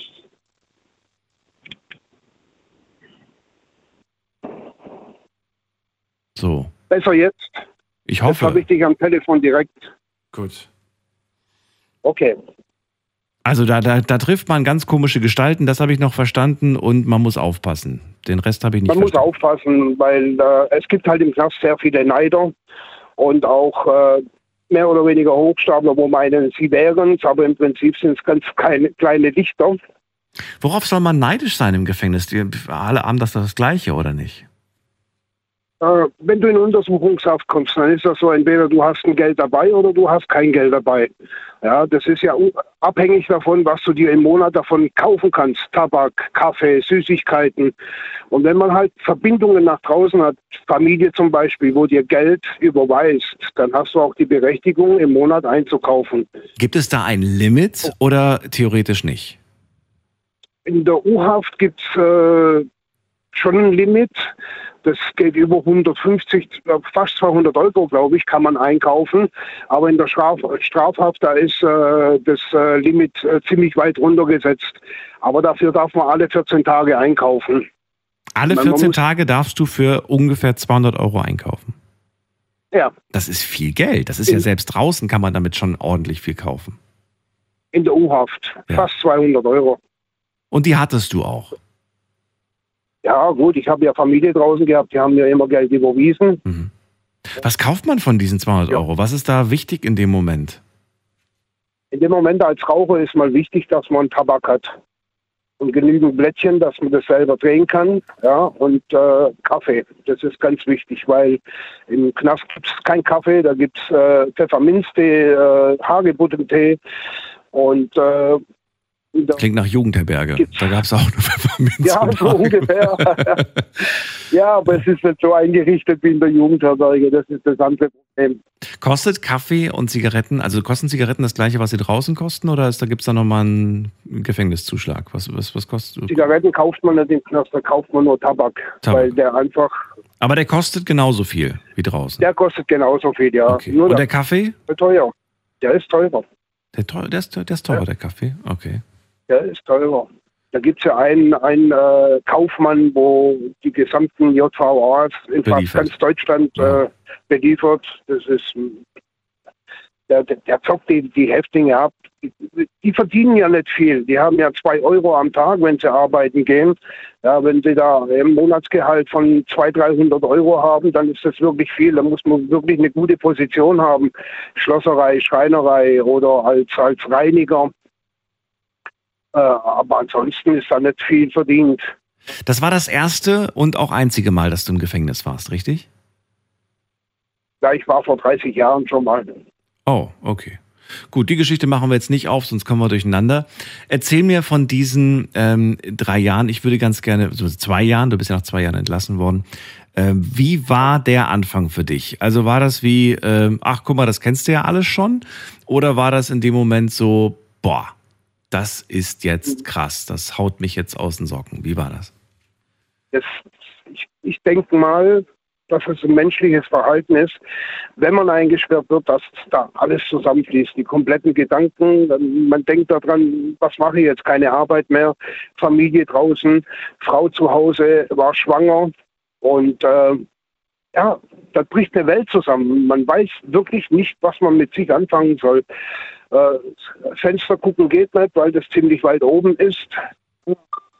Und äh, es ist halt unheimlich, unheimlich äh, drückend, weil das Zimmer oder die Zelle ist ja auch nicht groß. Äh, da laufst du sechs Schritte, dann ist die Zelle vorbei.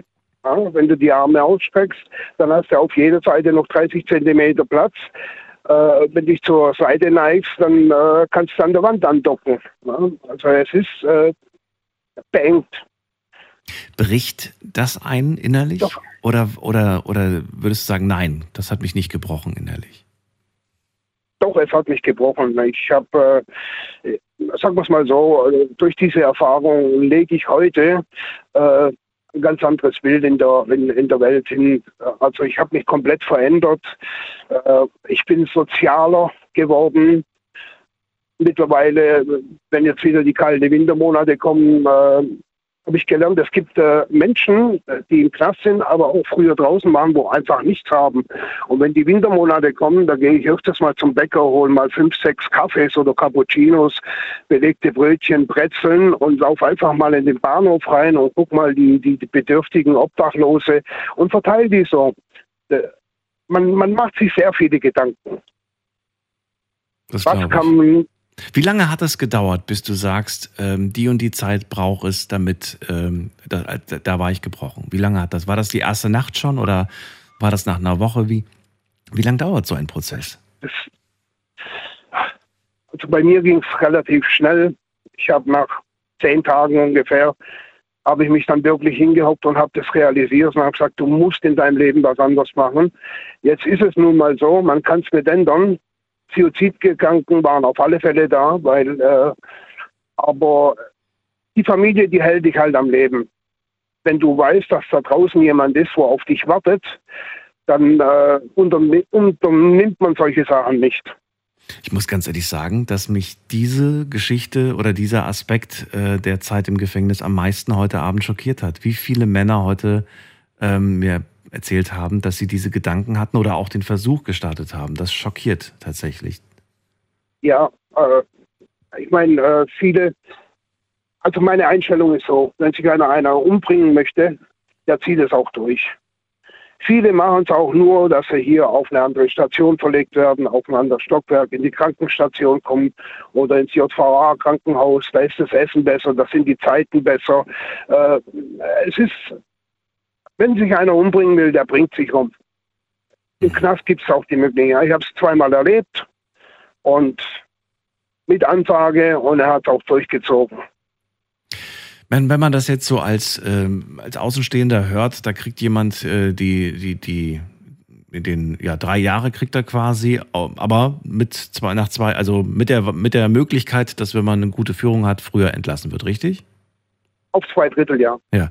Ist das nicht so, dass man dann, also als Außenstehender sage ich das jetzt, ähm, der das natürlich überhaupt nicht nach, nachempfinden kann, was du da erlebt hast, aber dass man sich denkt, na ja, gut, drei Jahre, äh, das wird schon irgendwie, das, da kommt man schon irgendwie wieder durch die Zeit durch. Ist das irgendwie zu leicht, wenn man das so denkt, weil das dann doch eine ganz andere Situation ist, wenn man dann auf diesem engsten Raum eingesperrt ist? Es, es ist eine komplett andere Situation. Im Knast, da stehen die Uhren still.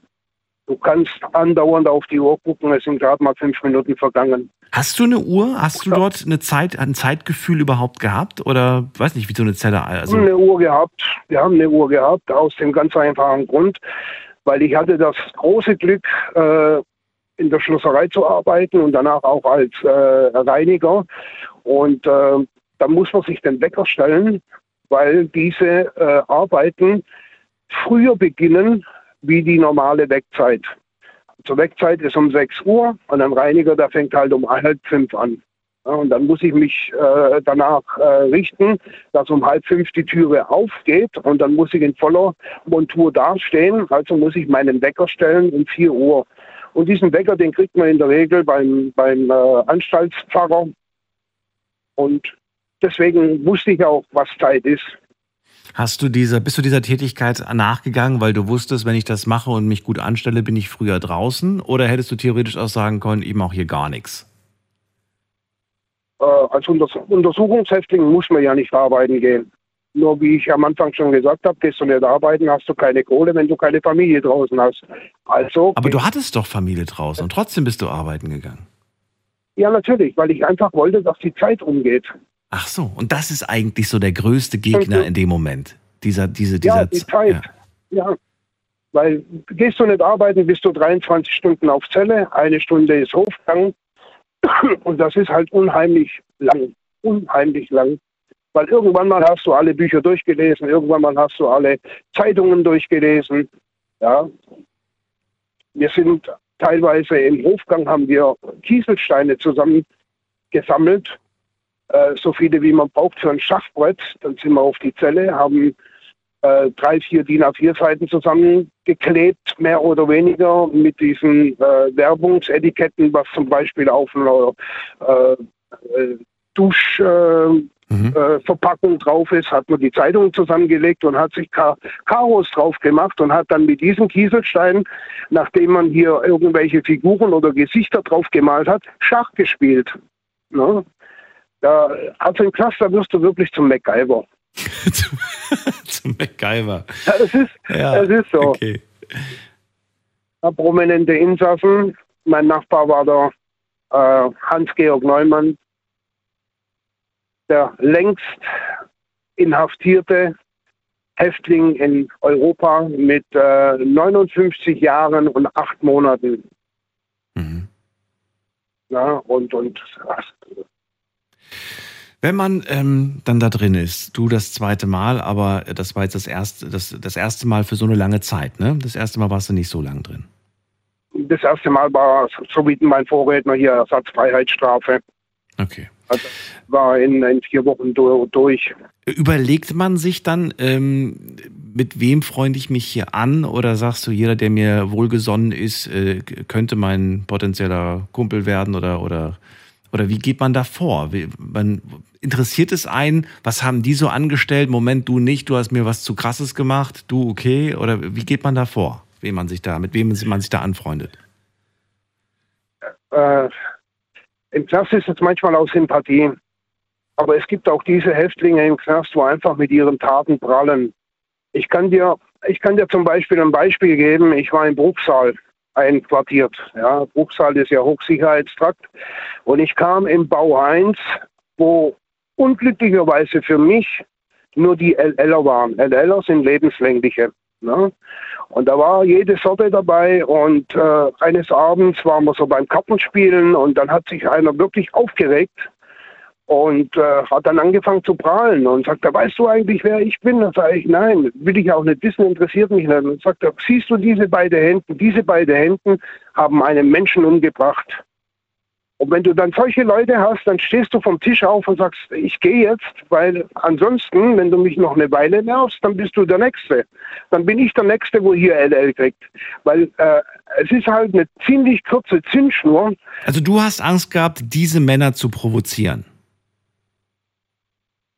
Nein, die haben mich provoziert, Die indem haben sie mir provoziert. gesagt haben, so. indem sie mir gesagt haben, siehst du diese beiden Hände, die haben einen Menschen erwürgt. Deswegen sitze ich hier. Ja gut, aber das ist ja was anderes. Du warst ja wegen Betrug drin und nicht wegen Mordes. Ja, natürlich, aber das interessiert die Justiz nicht. In meinem ersten, in meiner ersten JVA haben sie mich zusammen reingesteckt. Gut, es ist eine Krankheit, aber ich kann es nicht akzeptieren. Ich habe selber Kinder, haben sie mich reingesteckt mit Pädophilen. Ja? Und ich habe als Lesezeichen zum Beispiel meine Tochter als kleines Bild gehabt. Und er zieht dieses Bild raus und guckt sich das Bild an und sagt dann zu mir, oh, schöne Tochter, äh, schönes Mädchen, ist das deine Tochter? Und so, und er sagt, ja, das ist meine Tochter. Hier und da. Und eines Morgens gehe ich in den Hofgang, dann sagt ein anderer Kollege hier, wo ich mich auch befreundet habe, dann sage ich, du pass mal auf, dein Insasse hier, dein, dein äh, Kollege auf der Zelle, mit dem stimmt irgendwas nicht. Frag doch mal, was mit dem los ist. Dann bin ich nach dem Hof, Hofgang rein, dann war gerade Mittagessen, er war beim Essen, der hatte so, so einen Weihnachtsbart. Jedes Mal beim Essen hat er mit einer Hand den Oberlippenbart hochgeschoben und mit dem Löffel hat er dann das Essen reingeschoben. Ne? Und dann sage ich zu ihm, du sag mal René, was, was, was hast du gemacht und so? Und, und da sagt er, nee, er möchte nicht drüber sprechen, er ist Anrat von seinem Anwalt, der soll nicht über seine Tat sprechen. Und dann habe ich ihn halt direkt drauf angesprochen. Das heißt, sag mal, hast du was mit Kindern am Hut? Bist du irgendwie ein Kinderschänder oder so, Pädophile? Und dann hat er es erst nicht zugegeben und dann habe ich ihn, da bin ich halt ein bisschen aggressiv geworden, weil ich es einfach wissen wollte. Und dann habe ich ihn halt den Tisch in die Magenkuhle reingeschoben und habe zu ihm gesagt, entweder du sagst was jetzt oder dein Mittagessen geht er nochmal durch den Kopf. Und dann hat er ausgepackt und sagt, er, ja, er hätte so einen Link gekriegt und das hätte er angeklickt mit Kindern und das hat ihm gefallen und dann ging das da immer so weiter und irgendwann einmal wurde es aus den Bildern, wurde ins Video und dann bin ich natürlich ausgerastet, habe dann eine geklatscht, bin dann auf die Glocke und habe dann den Beamten geholt und habe zu ihm gesagt, du pass auf, du hast eine Möglichkeit. Entweder du tust den Mitinsassen hier raus oder ich brauche drei Minuten, dann hänge ich hinterher am Gitter auf. Und dann war das, innerhalb von fünf Minuten war das erledigt. Äh, dann haben sie aus der Zelle raus und dann hatte ich meine Ruhe. Also, das ist äh, jetzt ein, ein Sträfling, mit dem wir, hättest du dich niemals befreundet. Also, das war, stand außer Frage. Ja. Auch nicht, wenn er von Anfang an ehrlich gewesen wäre? Ich habe es halt, nein, auch nicht dann. Auch nicht, dann. Wärst du aber, wenn er von Anfang an ehrlich gewesen wäre, ähm, ihm gegenüber handgreiflich geworden? Nein, das nicht. Ich wäre wahrscheinlich zum Beamten gegangen, äh, pass auf, ich habe eine äh, Straftat, die nennt sich Betrug und ihr könnt mich nicht zusammen mit dem Pädophilen auf die Zelle tun. Das, das geht auf Dauer nicht gut. Ich möchte das auch nicht, weil ich selber eigene Kinder habe. Ich verstehe, natürlich. Patrick, jetzt reden wir schon so lange. Ich würde ganz gerne wissen, ähm, was war für dich so das Denkwürdigste, was du erlebt hast im Gefängnis? In was für Hinsicht meinst du Denkwürdiges?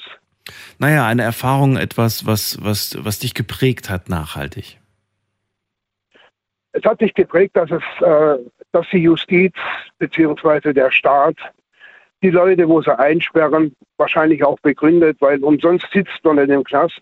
Aber dann sollte man wenigstens etwas Menschenwürde gegenüber den Häftlingen zeigen und nicht nur noch zum 0815 einfach äh, vor sich hin vegetieren lassen, äh, die Leute warten lassen auf irgendwelche Anträge, wo man gestellt hat, weil man ein Problem hat, weil man zum Psychologen möchte, weil man zum Doktor möchte. Ja, es wird äh, viel Willkür in den JVAs äh, betrieben und äh, auch gegenüber Hilfsbedürftige. Deswegen hat mein, meine Denkensweise hat sich da ein bisschen geändert, indem ich mich ein bisschen sozial engagiere, weil ich einfach diese Erfahrung gemacht habe, dass viele Menschen einfach äh, aus, aus äh, niedrigen Gründen, wie zum Beispiel kein Geld oder irgendwas, äh, eine Straftat begangen haben, ja, und einfach nur um, um, um zu überleben. Das wird hier halt im Knast nicht gewürdigt. Da, da wirst du behandelt wie der letzte Dreck. ich verstehe deine, so. deine Argumentation. Ähm, du hast ja gerade gesagt, ich hatte ja Unterstützung von der Familie, ähm, hatte ich auf jeden Fall gehabt. Als du dann rauskamst, entlassen wurdest, ähm, ja, ging das Leben einfach für dich weiter oder gab es plötzlich große Nein. Aufgaben, große Dinge, die erledigt werden mussten, Herausforderungen? Nein, Daniel, ich habe heute Ach, das ist so weh. Ich habe heute noch Probleme. Weil? Es, es prägt. Es sind Situationen im Alltag, wo du einfach, du einfach jeden Tag daran erinnert wirst. Du bist erinnert? Erinnert an alles. Das heißt, du kamst raus und hast alles verloren gehabt, oder wie? Ich habe alles verloren. Familie, meine schwangere Frau, kein Job, kein Auto, nichts. Warum haben sie sich plötzlich gegen dich gewandt, wo sie dich doch noch unterstützt haben im Gefängnis? Meine Frau ist mir fremdgegangen, während ich im Knast war. Und ich habe jeden Tag mit ihr telefoniert und sie hat mir immer die Huge voll gelogen. Ich habe das erfahren über eine, eine gute Freundin von meiner damaligen Lebensgefährtin. Die hat mir das danach gebeichtet, dass äh, ich zum Beispiel, wenn ich mal den Tag angerufen habe, dass hier ein neuer Stecher neben mir stand und ich fragte sie noch, alles okay, würdest du auf mich bist du treu? Und da hat sie mir ganz frech ins Gesicht reingelogen, ja. Und aber der neue Macker, der war schon neben mir gestanden. Mhm. Und ja, tut halt weh. Und jetzt? Jetzt beginnt gerade ein neues Leben seit zwei Jahren oder was passiert gerade in deinem Leben? Nein, es ist einfach, ich habe eine neue Freundin, ja, ich bin auch glücklich mit der Freundin, nur diese, dieser, die, der ganze, der ganze Ablauf, was da war, der verfolgt dich nachts, tags. Hältst du es für, ähm, für ausgeschlossen, dass äh, du nochmal im Gefängnis landest oder sagst du? Da lande ich nicht mehr. Das, da lande ich nicht mehr, das gebe ich dir schriftlich. Okay das nicht. Patrick, ich ziehe weiter. Ich danke dir, dass du angerufen hast und mit mir Alles klar, Daniel. Geschichte rein, geteilt hast. Alles Gute dir. Bis bald. Super Show. Danke jo. dir. Ciao. ciao, ciao. So, anrufen dürft ihr vom Handy vom Festnetz. Unser Thema heute Abend, meine Zeit im Knast.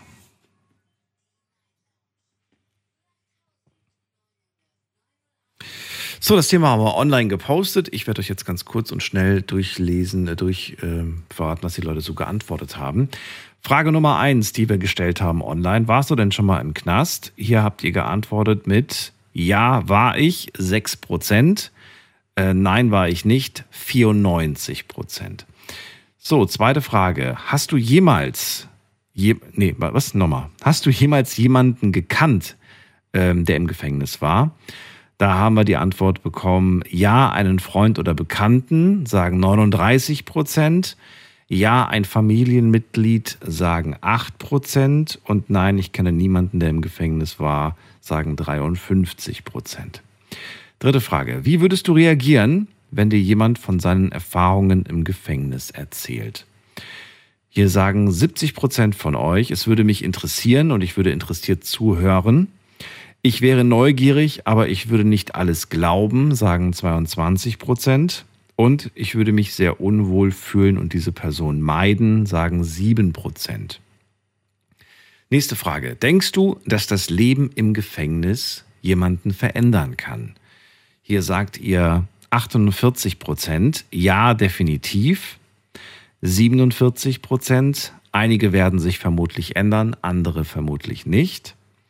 Und 5 Prozent, ich bin mir sehr unsicher, was das Gefängnis mit einem Menschen macht.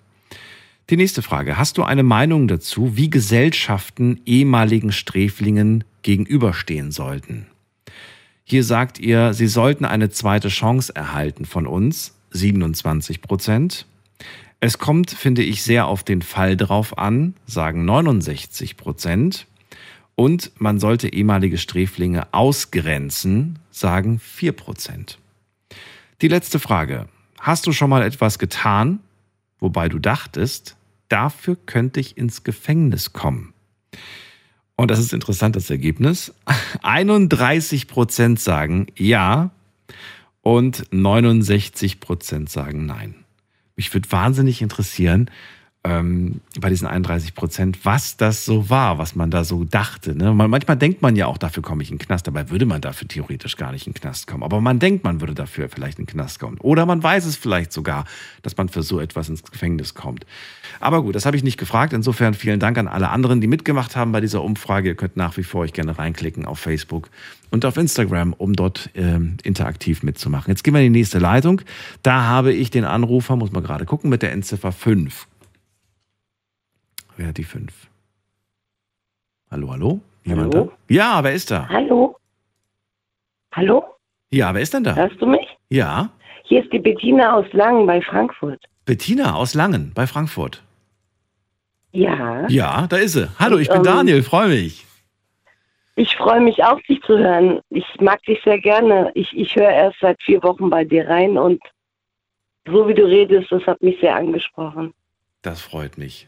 Und heute rufst du ausgerechnet ja. zu so einem schweren Thema an. Erzähl, wie kommt's? Ich, ja, ich rufe an, weil ich damals 1988 ähm, eine Erfahrung gemacht habe. Also ich sag mal so, also 88, 89 hatte ich einen Freund und der hatte ähm, mit ähm, äh, Drogen gehandelt, also mit mit ähm, zum Rauchen Drogen gehandelt. Und ich war damals sehr naiv und, und habe aber vom Bauchgefühl her was der macht, das kann ja nicht normal sein, weil er hatte viel zu viel von, von diesen Drogen im Haus gehabt. Ich bin mit ähm, 18 Jahren ausgezogen und habe dann den Kontakt zu diesem ehemaligen Freund verloren. Und eines Tages stand er vor meiner Haustüre und sagte, ich komme gerade frisch aus dem Gefängnis und ich weiß nicht, wo ich schlafen soll, ob er bei mir schlafen darf. Und da habe ich erst mal gedacht, äh, du hast doch tausend Freunde, warum kommst du zu mir? Ja, die tausend Freunde haben ihn natürlich verlassen. Ich habe ihn bei mir übernachten lassen und, und er hat gesagt, ähm, ich soll bitte alle Türen auflassen. Und dieser Mensch ist eigentlich ein ganz, ganz lieber gewesen. Immer ist auch bestimmt heute noch lieb. Aber ich war so schockiert darüber, dass ähm, als ich damals mit ihm zusammen war, habe ich das bekommen, dass er mit, mit Drogen gehandelt hatte. Aber ich war sehr naiv und noch sehr jung und sehr unbescholten. Also, also Wie alt warst du denn damals? 18. Und er? Und er so circa 23. Ach so, okay, kein großer Unterschied. Das heißt, während dieser Beziehung damals, die er hatte, die wie lange ging? Bitte? Wie lange ging eure Beziehung, Beziehung damals? Oh, nicht wirklich lang, weil. Ja, ungefähr ein Jahr, ein halbes Jahr, zwei Jahre. Wie lange ging sie? Ein paar Monate? Oh, vielleicht fünf, sechs Monate. Okay. Also diese fünf, sechs Monate, hast du gemerkt, mein Partner, der hat irgendwas stimmt da nicht. Der hat sehr viele Drogen. Erst das ist irgendwie nicht. komisch. So, aber das hatte nichts mit der Beziehung zu tun. Die Beziehung ging dann irgendwann mal in die Brüche. Ne? Ja, weil ähm, ich ähm, ein sehr noch unschuldiges Mädchen war. Also ich war nicht so ganz unschuldig, aber ich war jetzt nicht so eine, die jede Woche einen Mann hatte.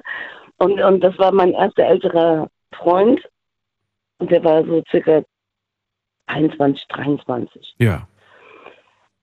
Ja. Das meinte ich jetzt gar nicht. Also du warst dann mit ihm, wie gesagt, ein paar Monate zusammen, hast aber da schon gemerkt, dass er irgendwas mit Drogen zu tun hat. Das wusstest du damals schon. Ja, So, dann war die Beziehung vorbei. Wie lange oder wie viele Monate, Jahre später habt ihr euch dann wiedergesehen? Wann klopfte er an der Tür? ja, das ist nämlich das Lustige. Ähm, nein, lustig ist es nicht. Ähm, ich hätte niemals erwartet, dass er irgendwo klingelt. Ja, ja, aber, aber wie viel Zeit ist vergangen seitdem? Das interessiert mich gerade. Ähm, Ungefähr. ungefähr circa zwei Jahre. So, und äh, hast du in diesen zwei Jahren äh, mit ihm was, äh, also hast du wahrscheinlich nicht, weil er ja im Gefängnis saß. Also hast du mit ihm auch keinen Kontakt gehabt, wahrscheinlich, oder? Ja, genau. Richtig. Dann klopft er an der Tür und du denkst dir, huch, äh, wer ist denn da? Dann machst du auf und siehst plötzlich, das ist dein Ex-Freund und äh, er sieht dich quasi als letzte Möglichkeit, heute Abend ein Bett zu finden, Ja. quasi, ne?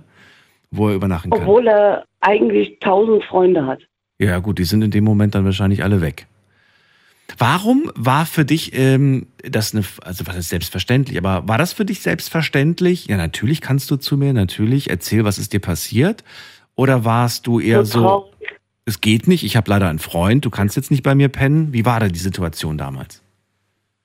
Ich, ich hatte keinen Freund und, und, und so eine traurige Gestalt habe ich noch nie gesehen. Also er hat dir so ein Stück weit meiner- leid getan. Aber, aber sehr, weil ich wusste, er war mal Bodybuilder und, und, und, und dann kommt da so ein dünnes Ding an Mhm. und, und, und bettelt bei mir um, um, um, um Schlaf, wo ich erstmal erschrocken war, weil ich dachte, hey, was ist denn mit dir passiert? Ja, klar. Und dann, und dann stand er da und sagt, darf ich bei dir schlafen? Ich habe kein Zuhause, ich bin gerade entlassen worden. Und dann habe ich mich gefragt, was mit deinen Eltern, was ist mit das? Es war jetzt nicht so eine intime, intime Person in, in dem Sinne von, dass ich viel, ähm, ich habe seine Eltern nie kennengelernt zum Beispiel. Aber als er da stand, ich bin halt so ein Mensch, wenn jemandem ein Leid zugefügt wurde, dann, dann mache ich ein Pflaster drauf. Ja. Aber das, was ich da gesehen habe, und habe gesagt, was ist denn mit dir passiert?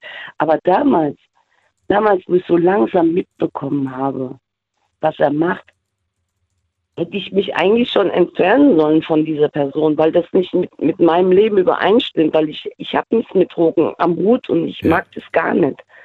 Aber ich war so naiv noch mit 18. Ich bin, ich bin nicht so eine 18-Jährige, wie die Mädchen heute sind. Mhm. Ich war sehr, sehr, ja, gut behütet aufgewachsen. Wie lange hat er dann bei dir gewohnt oder gelebt oder geschlafen oder war das nur eine Nacht? Das waren, das waren zwei Wochen. Okay, zwei Wochen ist schon mal. Ähm, war, das, war das klar, dass er zwei Wochen bleibt oder hat sich das einfach so ergeben? Ich habe das ähm, halt zugelassen, damit er sich um seine Sachen äh, kümmern kann. Ist äh, in der Zeit, das ist eigentlich jetzt nicht relevant für die Geschichte, aber es würde mich interessieren, ob zwischen euch nochmal was aufgeflammt ist oder. Nein, nein, nein, nein, nein. Das, das war nicht. so lange. Also für mich, das war, ähm, ich dachte, es ist Liebe, aber mit 18, 19 verwechselt man Liebe oft mit sexuelle ich weiß nicht, wie ich sagen soll. Hat er ähm, Andeutungen gemacht, so nach dem Motto, also ich würde dich ja immer noch nehmen, Nein, Bettina? gar nicht. Er, er, wollte, er wollte von mir gar nichts. Er wollte einfach nur, dass, dass, er, dass ich die Türen auflasse, wenn er bei mir schläft. Weil er das natürlich zwei Jahre lang nicht gewohnt war. Ja. Mhm. So, und, und dann hast du ihn nach zwei Wochen dann wieder in die Freiheit geschickt und äh, was, wie, also hast du ihm irgendwie, hat er dann, wo ist er denn danach hin, nachdem er bei dir nicht mehr war? Wo, wohin hast du ihn entlassen, wohin? Das weiß ich leider nicht. Ich habe ihm nur gesagt, ich, ich, ich kann das nur begrenzt ähm, einhalten, weil ich bin mit 18 ausgezogen und ähm, ich habe, ähm, ich liebe das alleine zu leben. Und ähm, es war für mich sehr erschreckend, weil ich ihn ja vorher kannte, wie er war, wie, wie lustig er war. Aber er ist Mhm. durch dieses Gefängnis wirklich richtig kaputt gegangen. Das heißt, irgendwann wachst du morgens auf und er ist einfach nicht mehr da. Er war einfach weg. Oder hat er sich verabschiedet? Hat er sich er- erkenntlich Ja, gezeigt? er Hat hat er vielleicht nochmal gekocht für dich am letzten bedankt. Abend? Oder wie war das? Er hat sich sehr bedankt, dass ich ihm Obdach gegeben habe und, und hat dafür gesorgt, dass er woanders unterkommt. Aber das weißt du nicht, wo das Ich ist. Also das war dann auch egal für dich. Nein. Okay. Ich habe ihm gesagt, ich kann, ich kann damit nicht so gut umgehen. Ich Ja. verstehe ihn, habe ich ihm gesagt. Ich verstehe, wie es dir geht. Aber ich habe ihn auch eigentlich angeschissen, weil ich gesagt habe, du Dummkopf. Ihr habt mich immer als naives Mädchen gesehen. Das Mhm. heißt, ihr heißt jetzt die Freundekreis, der Freundeskreis. Nur weil ich still war und leise war, heißt es nicht, dass ich dumm bin. Ja. Ja. Und, und habe ihm gesagt, ich habe dir damals schon gesagt, das kann nicht gesund sein, wenn du so viel Tafel Schokoladen in deiner Wohnung hast. Es gibt immer einer, der dich, ähm, der dich ähm, prellen möchte oder so. Und, und damals war es ja so in den 80er, 90ern, ah, ich bin so cool, oh, guck mal hier, was ich hier habe und so. Und äh, ich fand das nie toll. Ich, ich, ich, ich konnte damit eigentlich, ehrlich gesagt, gar nicht umgehen.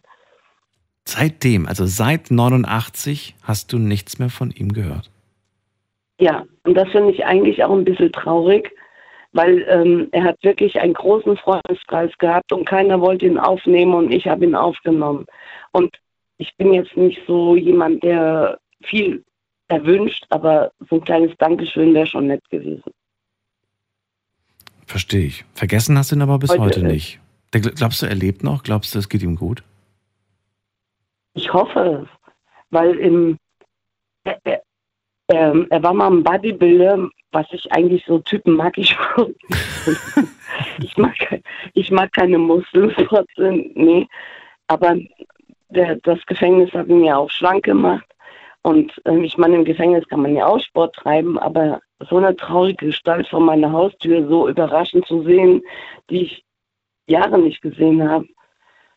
Und ich habe mich damals, weil ich noch so jung war, nicht gefragt, ey, warum gehst du zu mir, warum kommst du nicht zu anderen? Warum gehst du nicht zu deinen tollen Freunden, die du doch hast? Hm. Und, und, und ich habe immer gesagt, pass mal auf, Drogenfreunde sind keine Freunde. Das sind ähm, äh, äh, wie nennt Bedarfspersonen, nenne ich die. Die Bedarfsperson. rufen dich an, ja, Bedarfspersonen. Finde ich einen guten, guten Joint. äh, noch nicht gehört, aber finde ich gut. Bettina, dann war es das auch schon. Ich danke dass du angerufen hast. Wünsche dir alles Gute. Lieber Daniel, ich sag dir, ich höre deine Sendung seit vier Wochen das erste Mal. Und ich finde deine Stimme wunderschön und ich finde es auch ganz toll, wie diplomatisch du bist. Ich habe von deiner Diploma Diplomatie sehr viel auch für mich gelernt. Oh, danke. Ich höre dir unwahrscheinlich gerne zu. Und ich freue mich, dass ich durchgekommen bin. Dann auf die nächsten vier Wochen mit uns. Alles Gute dir. Pass auf dich auf. Dankeschön, ebenso, Dito. Tschüss. Merci beaucoup. Merci. De rien. Und jetzt gehen wir in die nächste Leitung. Muss mal gerade gucken. Wen haben wir denn da? Da haben wir jemand mit der Endziffer 6. Guten Abend. Servus. Servus. Wer da? Ah, du hörst dich perfekt, wunderbar. Ja, hier ist äh, Luca aus Heidelberg. Luca, Heidelberg. Grüß dich. Daniel hier. Servus. Bist du direkt am Telefon? Weil ich höre dich irgendwie so ein bisschen, wie als ob du das Telefon auf dem Küchentisch Genau, liegen ich hast. bin direkt am Hörer eigentlich. Okay. Ja, erzähl mal. Du rufst an, weil Ja, du schon mal im Gefängnis warst oder weil du nur darüber reden willst? Nee, ich war noch nicht direkt im Gefängnis, aber ich war in der geschlossenen Psychiatrie. Okay. Und du willst äh, was genau sagen zum Thema heute? Weil es geht ja heute um so an- Knast hauptsächlich. Genau, aber ich habe oft das Gefühl, wenn Leute so ans Gefängnis denken, dann, ja, gerade in Deutschland ist es ja so dieses Bild, dass die Leute denken, ja, du hast einen Fernseher, du hast ein Radio, du kannst rauchen. Aber gefühlt die Leute vergessen oft den Faktor Freiheit. Und der wurde mir da halt genommen und Ja. ich glaube, das ist schon sehr gravierendes, wenn Leute quasi ins Gefängnis kommen. Also du siehst Parallelen zwischen Psychiatrie und, und Knast. Genau, weil gerade im geschlossenen Setting wird dir ja die Freiheit genommen. So wie du im Gefängnis eingesperrt wirst, so wirst du da ja auch erstmal eingesperrt. Mhm. Sei es zum Schutz für andere oder zum Schutz für dich selber. Für dich selber. Warum warst du drin? Warum warst du in der geschlossenen Psychiatrie? Was bei mir später rauskam, war, dass ich halt autistisch bin. Also deswegen vielleicht ist mein Satzbau und so jetzt gerade auch nicht ganz so korrekt. Weil du, was warst du? Also ich bin ein Autist. Autist. Okay. Und damals war ich halt sehr depressiv, weil die Welt halt oft keinen Sinn macht für mich oder Mhm. weil es halt auch sehr einsam ist. Und da in dieser Depression habe ich mich dann 2018 halt umgebracht und dann war ich auf der Intensivstation. Okay. Und von der Intensivstation wurde ich dann quasi direkt in die geschlossene Psychiatrie eingewiesen. Du klingst immer noch so jung. Wie alt bist du jetzt? Ich bin 23, das war jetzt vor fünf Jahren. Wahnsinn. Jetzt, ähm, was ist passiert, dass du dann aus der geschlossenen raus bist? Was hat in deinem Leben den Schalter umgelegt? Ja, ist natürlich da erstmal viel Therapie und du bist ja in dem geschlossenen Setting. Also ganz am Anfang war ich auch noch in 1 zu 1 Betreuung. Das heißt, du bist dann alleine im Zimmer und da ist quasi dauerhaft ein Betreuer bei dir, der aufpasst, dass da halt nichts passiert. Mhm. Und dann wird es quasi über die Zeit immer mehr gelockert. Mhm. Und irgendwann war ich dann auch im offenen Setting. Und dann darfst du am Wochenende zum Beispiel, darfst du nach Hause. Und das ist dann natürlich ganz übel, weil du, du bist ja eingeschlossen die ganze Woche und dann, wenn du am Wochenende heim kannst und dann ist da deine Familie und das Umfeld, das du kennst und deine Freunde. Aber Sonntagabend geht's ja für dich wieder zurück. Ja. Und die anderen leben ja ihr Leben weiter. Und trotzdem hast du dich aber nicht dagegen entschieden. Du hättest ja auch sagen können, boah, ich habe jetzt keinen Bock auf diesen Extremwechsel. Ich bleib einfach hier. Nee, das hätte nicht funktioniert. Also du gehst, also das ist wirklich, man unterschätzt es, weil auch du, Willst raus. ja, dein Arbeitstag endet ja dann heute und dann gehst du nach Hause und du kannst dein Leben leben, aber wenn du da bist, ist ja alles fremdbestimmt, dein ganzer Alltag, wann du aufstehst, wann du ins Ja. Bett gehst. Und das ist so, so ein Stück Freiheit, das Das will man dann auch. Also man verzichtet da nicht, nicht drauf. Auch wenn man weiß, dass es eigentlich hart ist, wenn man dann wieder zurück muss. Genau, ja. Okay. Äh, wie lange ist es jetzt her? Also ist es jetzt fünf Jahre her, oder was? Genau, ja. Okay. Und wie schlägst du dich so jetzt in den letzten oder jetzt aktuell? Würdest du sagen, doch, alles gut, stabil, alles oder wie geht's dir? Ja, mittlerweile ist wieder alles wunderbar. Also dadurch, dass es halt auch rauskam, dass ich dann Autist bin, das hat mir natürlich viel auch den Alltag erleichtert und da ich habe auch viel Therapie gemacht. Ich hatte zwei Langzeittherapien. Mhm. Und jetzt bist du immer noch in Therapie, gehe ich mal von aus, ne? Ja, genau. Okay. Und du kommst klar mit, bist, wohnst du jetzt alleine, wohnst du in einer äh, Gemeinschaft, wo, oder wie lebst du gerade? Ich wohne noch bei meinem Vater, weil ich brauche immer noch so Hilfe bei im Alltag, so mit Kochen und so, dass ich das nicht ganz hinkriege. Okay. Und ist okay zu Hause die Stimmung so mit Dad oder ist es schwierig? Naja, ist wunderbar. Ist wunderbar. Das ist so die Hauptsache. Ja. Dann danke ich dir, dass du heute angerufen hast zu dem Thema. Ja, vielen Dank. Ich höre die Sendung immer und heute dachte ich mir mal, ich rufe mal durch. Das finde ich immer cool, wenn Leute irgendwie sagen so, ey, voll lange schon gehört, aber jetzt das erste Mal zum Telefon gegriffen. Finde ich stark. Ja, ich habe früher viel Domian gehört und dann hat er leider aufgehört und dann Ach, das ist nett, dass du mich mit dem vergleichst. Das habe ich schon öfters gehört. Ich finde, ich mache es ganz anders, aber trotzdem ein großartiger Moderator. Danke dir, Ja, Luca. Bis bald. Vielen Dank. Tschüss. Tschüss. So, und jetzt geht's in die nächste Leitung. Muss mal gerade schauen, wen wir da haben. Ihr dürft gerne anrufen vom Handy vom Festnetz.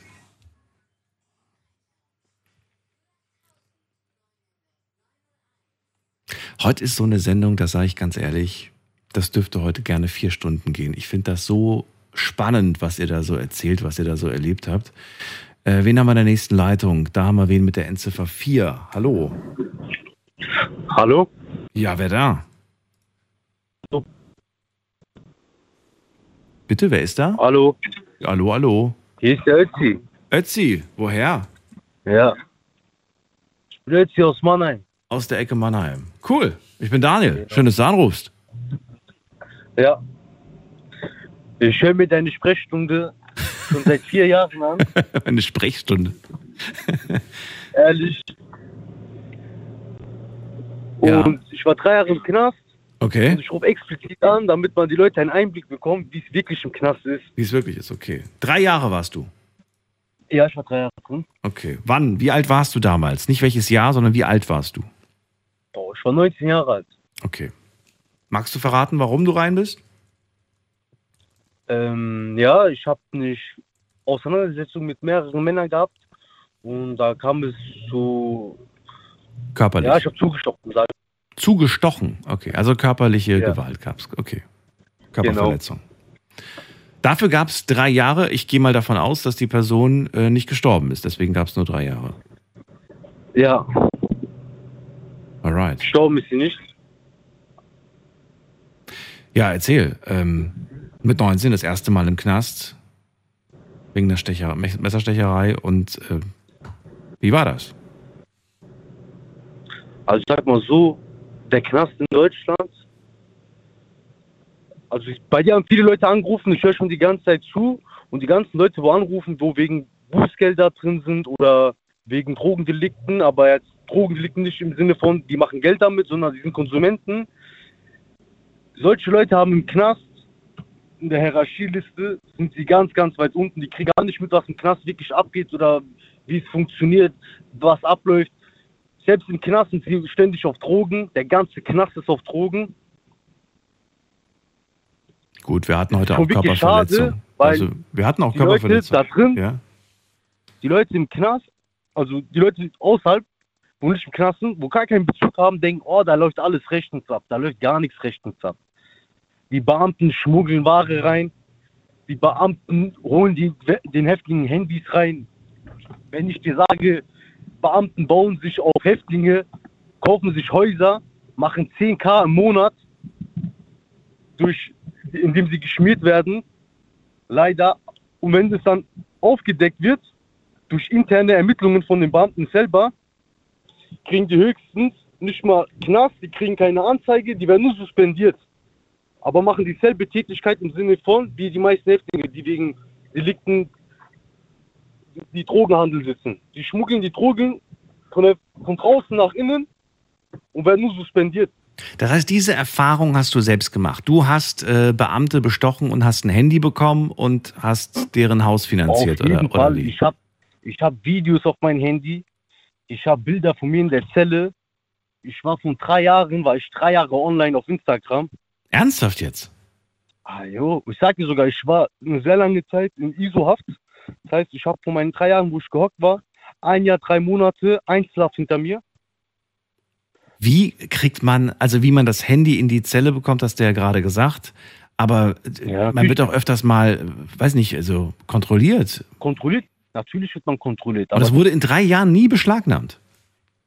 Oh doch, mir wurden viele Handys abgenommen, aber ich hatte ja nicht nur ein Handy. Achso, das heißt, du, du schmuggelst wieder ja neues nur ein. Handy rein, wenn du die Möglichkeit hast. Wenn du die Möglichkeit hast, dir ein Handy reinzuschmuggeln über einen Beamten, da schmuggelst du dir gleich mal sechs, sieben Handys und versteckst sie in der Küche. Oder Dann hast du ein Handy, aber du hast doch noch lange kein Internet, kein, kein Telefonieren. Wie, Doch, natürlich. Wie? Doch, natürlich, weil nicht in jedem Knast in Deutschland hat die Sicherheitsstufe 1. Das heißt, in einem Knast, wo die Sicherheitsstufe 1 herrscht, ist ein enormer Kostenaufwand für den Staat. Und der Staat macht es nicht in jedem Knast, nur bei Neubauten, wie zum Beispiel Stammheim. Da hast du kein Mobil, also da gibt es Störsender für Mobilfunk. Aber in einem anderen Knast, in einem Altbau, Bruchsal, Mannheim, Heilbronn, gibt es sowas nicht. Das heißt, ich habe meine Zelle genauso empfangen wie du. Ja, aber du brauchst doch trotzdem eine SIM-Karte. Natürlich, die SIM-Karte. Wenn sie ein Handy reinschicken lässt, lässt sie dir auch bestimmt auch eine SIM-Karte und einen Akkulader reinschicken, oder nicht? Ja, aber, ja, aber ich wollte gerade sagen, das kommt ja, es kommt ja, es ist ja nicht, du brauchst ein Handy, du brauchst eine SIM-Karte, du brauchst ein Ladegerät, du brauchst eine Steckdose in der Zelle, um das zu laden. Ja, jede, jede, jede Zelle hat eine Steckdose. Du hast ja einen Wasserkocher auch in der Zelle. Das heißt, ganz normal, du hast eine Ja, Steckdose. ja, klar, aber Ladegerät heißt ja, das ist doch alles Gefahr, dass das auf, auffällt, dass das, ja. Natürlich hat sie Gefahr. Deswegen, wenn du ein schlauer, intelligenter Gefangener bist, weißt du ganz genau, wie die Zeiten sind von den Beamten, Mhm. wann sie ihre Runden laufen, zu welcher Zeit du das Handy rausnehmen kannst, gemütlich telefonieren kannst. So, wenn du wirklich ein Beobachter bist und im Knast ganz genau, als, also als, wenn du einfach nur zuschaust, wie der Tagesablauf ist im Knast, Ja. Dann hast du wirklich viele Momente, viele Stunden sogar am Tag, wo du dein Handy rausholen kannst und ganz gemütlich sogar FaceTime machen kannst. Und auf wen läuft die SIM-Karte? Auf die SIM-Karte, die holst du dir von irgendeinem Kiosk. Die SIM-Karte läuft auf niemanden. Ja, du bist doch im Gefängnis, wie, kannst ja nicht in den Kiosk gehen. Jemand von Oh, draußen holt die. Du musst dir vorstellen, du kommst in den Knast, du hast Besuch, du bist Strafgefangener, da ist kein Beamter mehr. Also im Besucherraum. Du sagst Mhm. deinen Kollegen, ey, ich brauche das, das, das, das, das. Der und der Beamte hier ist die Nummer, der Beamte gibt dir schon die Nummer, dein Kollege ruft den Beamten an, gibt ihm alles mit, dein Kollege geht draußen in einen Kiosk, kauft eine SIM-Karte, die nicht angemeldet ist, die steckst du dann in dein Handy, da ist schon Guthaben drauf und schon eine Flat für einen Monat und so geht's weiter. Und dann, wenn du die Flat wieder aufladen willst, rufst du gerade deinen Kollegen an, sagst, ey, schick mir auf die Nummer wieder 20 Euro Guthaben und dann machst du wieder einen Monat Flat. Was bringt dir ein Smartphone im Gefängnis? Ist das für dich einfach nur, ey, besser als nichts? Ist es einfach nur, um die Langeweile zu überbrücken? Oder was äh, kann man mit so einem Handy im Gefängnis machen? Du musst dir vorstellen, das ist dein einzigster Bezug in die Freiheit, dein Handy. Du bist in der Zelle, du willst wissen, wie es jemandem geht, du rufst ihn an. Wie geht's dir, Bruder? Was machst du? Wie läuft dein Tag? Mhm. Aber wenn du das Handy nicht hast, da, da fängst du an nachzudenken. Und da denkst du dich dumm. Das heißt, drei Jahre Knast haben für dich eigentlich nichts gebracht, weil du hast keine Chance gehabt zum Nachdenken. Du hast immer irgendwelche Talks gehabt mit Freunden. natürlich. Also ich war ständig aktiv. Aber das ist ja so gesehen so, auch wenn der Staat jetzt sagen würde, ah, das, das ist einfach im Sinne Knast, Deutschland hat versagt. Müll. Hat der Knast bei dir versagt? Bei mir auf jeden Fall. Ich war ein Jahr, drei Monate in ISO-Haft und selbst in der ISO-Haft hatte ich ein Handy. In meiner, Kamera, in meiner Zelle waren Kameras. Ich bin unter die Decke gegangen und habe mit einem Smartphone telefoniert. Mhm. Muss man sich ja vorstellen. Und so wie du das gerade erzählst, klingt das so nach dem Motto, also ich habe ich hab kein Problem damit, nochmal da zu landen. Doch natürlich. Warum? Wer will in den Knast? Der Knast hält dich auf. Der lässt dich nicht machen. Naja, aber dich, du, du hast ja anscheinend so ein bisschen es selber- geschafft, deine, deine Regeln zu brechen. selber. Bitte? Nein, nein. Es liegt immer an einen selber, wie er die Zeit im Knast macht. Weißt du, was ich meine? Es gibt Leute, die gehen da rein, die gehen auf Depression wieder raus. Dann gibt es wiederum Leute, die denken, ah, jetzt bin ich schon hier drin, jetzt hole ich das Beste heraus, was ich machen kann. Mhm. Ich habe keinen Bock auf Anstaltessen. Ich will vielleicht mal einen Döner essen. Jetzt muss ich fragen, wie machst du das? Naja, so wie du es gerade beschreibst, war es nicht luxuriös für dich und alles andere als schön. Das will man nicht nochmal. Aber es war nicht so, dass ich das Gefühl habe, du sagst, äh, ich bin als neuer Mensch da Doch, doch, der Knast, oh, der, als neuer Mensch? Nein, nein. Du musst dir vorstellen, du kommst in einen Knast, da sind 800 Gefangene. Davon sind 700 hochgradige Junkies. Alle auf Methadon. Methadon ist ein Heroinersatz. Das kriegst du, wenn du draußen auf Heroin warst. Mhm. Und wenn du im Knast kommst, kriegst du das einfach so verschrieben. Hattest du irgendwelche Drogenprobleme? Nein, gar keine Drogenprobleme. Okay. Also kein Konsum, kein nix mit Drogen.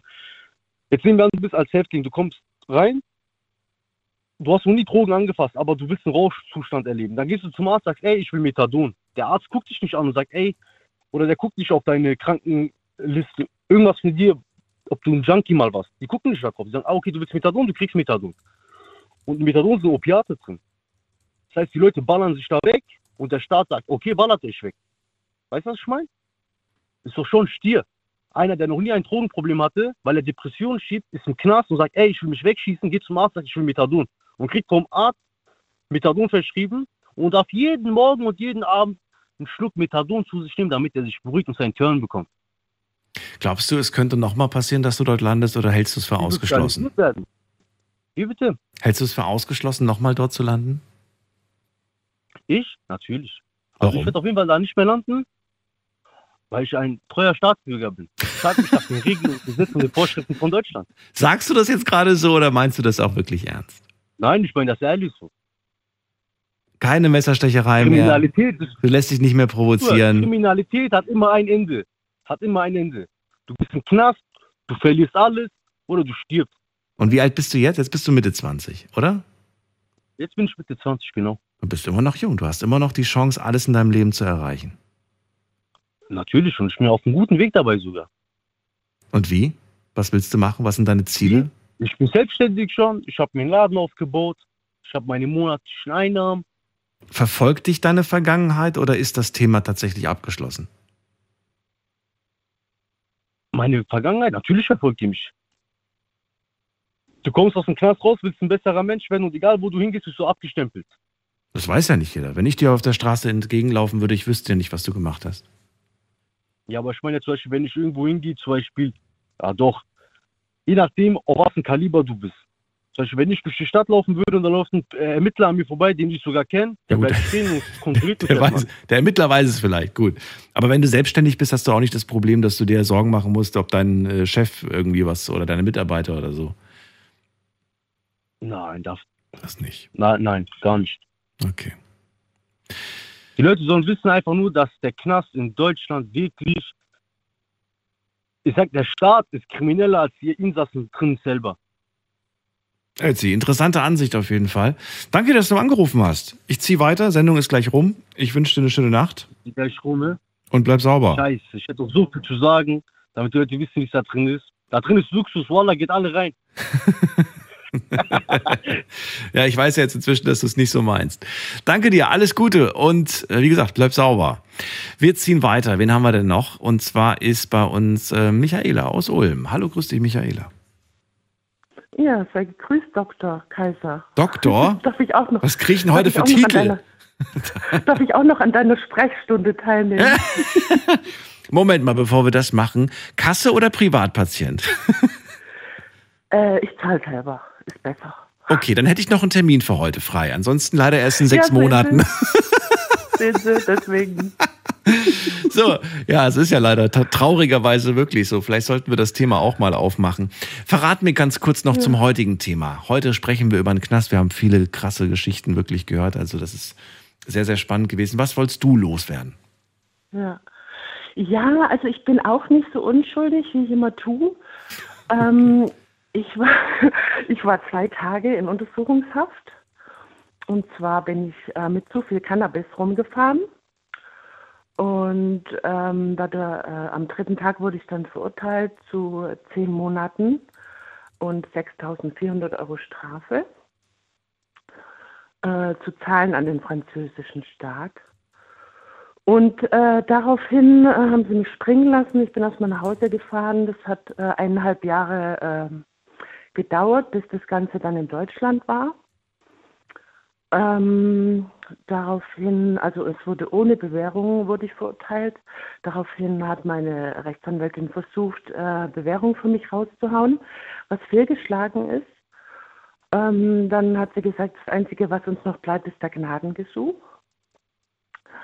Ähm, habe ich aber nicht viel Chancen, hat sie gemeint. Habe ich gesagt, ja, das probieren wir. Ich möchte auf keinen Fall rein. Ich habe da nichts zu suchen. Und ähm, ungefähr, also nach einem weiteren Jahr äh, wurde mein äh, Gnadengesuch stattgegeben. Also ich habe jetzt, ähm, ich bin momentan im dritten Jahr auf Bewährung und muss jetzt noch ein Jahr brav sein und dann, ja, dann habe ich das hinter mir. Das heißt, du warst nicht im Gefängnis, nur diese zwei Tage in U-Haft. Ja, ganz genau. Und alles andere Bewährung. Zehn Monate auf drei Jahre Bewährung, ja.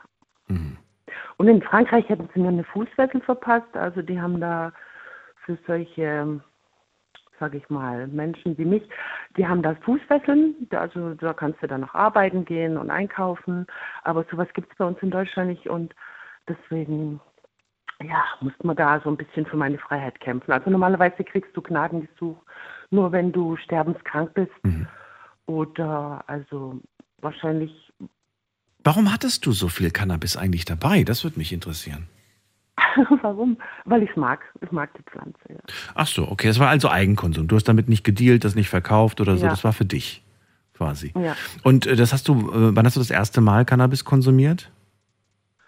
Mit 17. Mit 17. Und ist das für dich eine Entspannungs, äh, ein Genussmittel oder ist das für dich, was ist es denn für Ja, es ist ein Genussmittel. Also ich trinke keinen Alkohol, schon viele Jahre nicht. dich? Mhm. Und ähm, habe dann natürlich schon, also ich gebe so ein bisschen die Sucht verlagert, aber ich habe ich hab mein Leben schon ganz gut im Griff. Also bis es dann halt fehlgeschlagen ist. Und es hat auch alles seinen Grund, muss ich jetzt aber nicht weiter ausbauen. Ist sehr privat. Und ähm, ja, aber ich habe Glück gehabt, Gott sei Dank. Ich muss halt brav sein, also ich muss auch zum Abpinkeln. Aufgrund THC muss ich, das erste Bewährungsjahr musste ich einmal im Monat abpinkeln und äh, jetzt im dritten Bewährungsjahr und im zweiten alle drei Monate. Also Also hast du jetzt auch schon seit drei Jahren nicht mehr gekifft? doch, ich habe, also ich sollte negativ sein, ähm, aber jetzt, also ich, ich kiff halt immer nach dem Abpinkeln.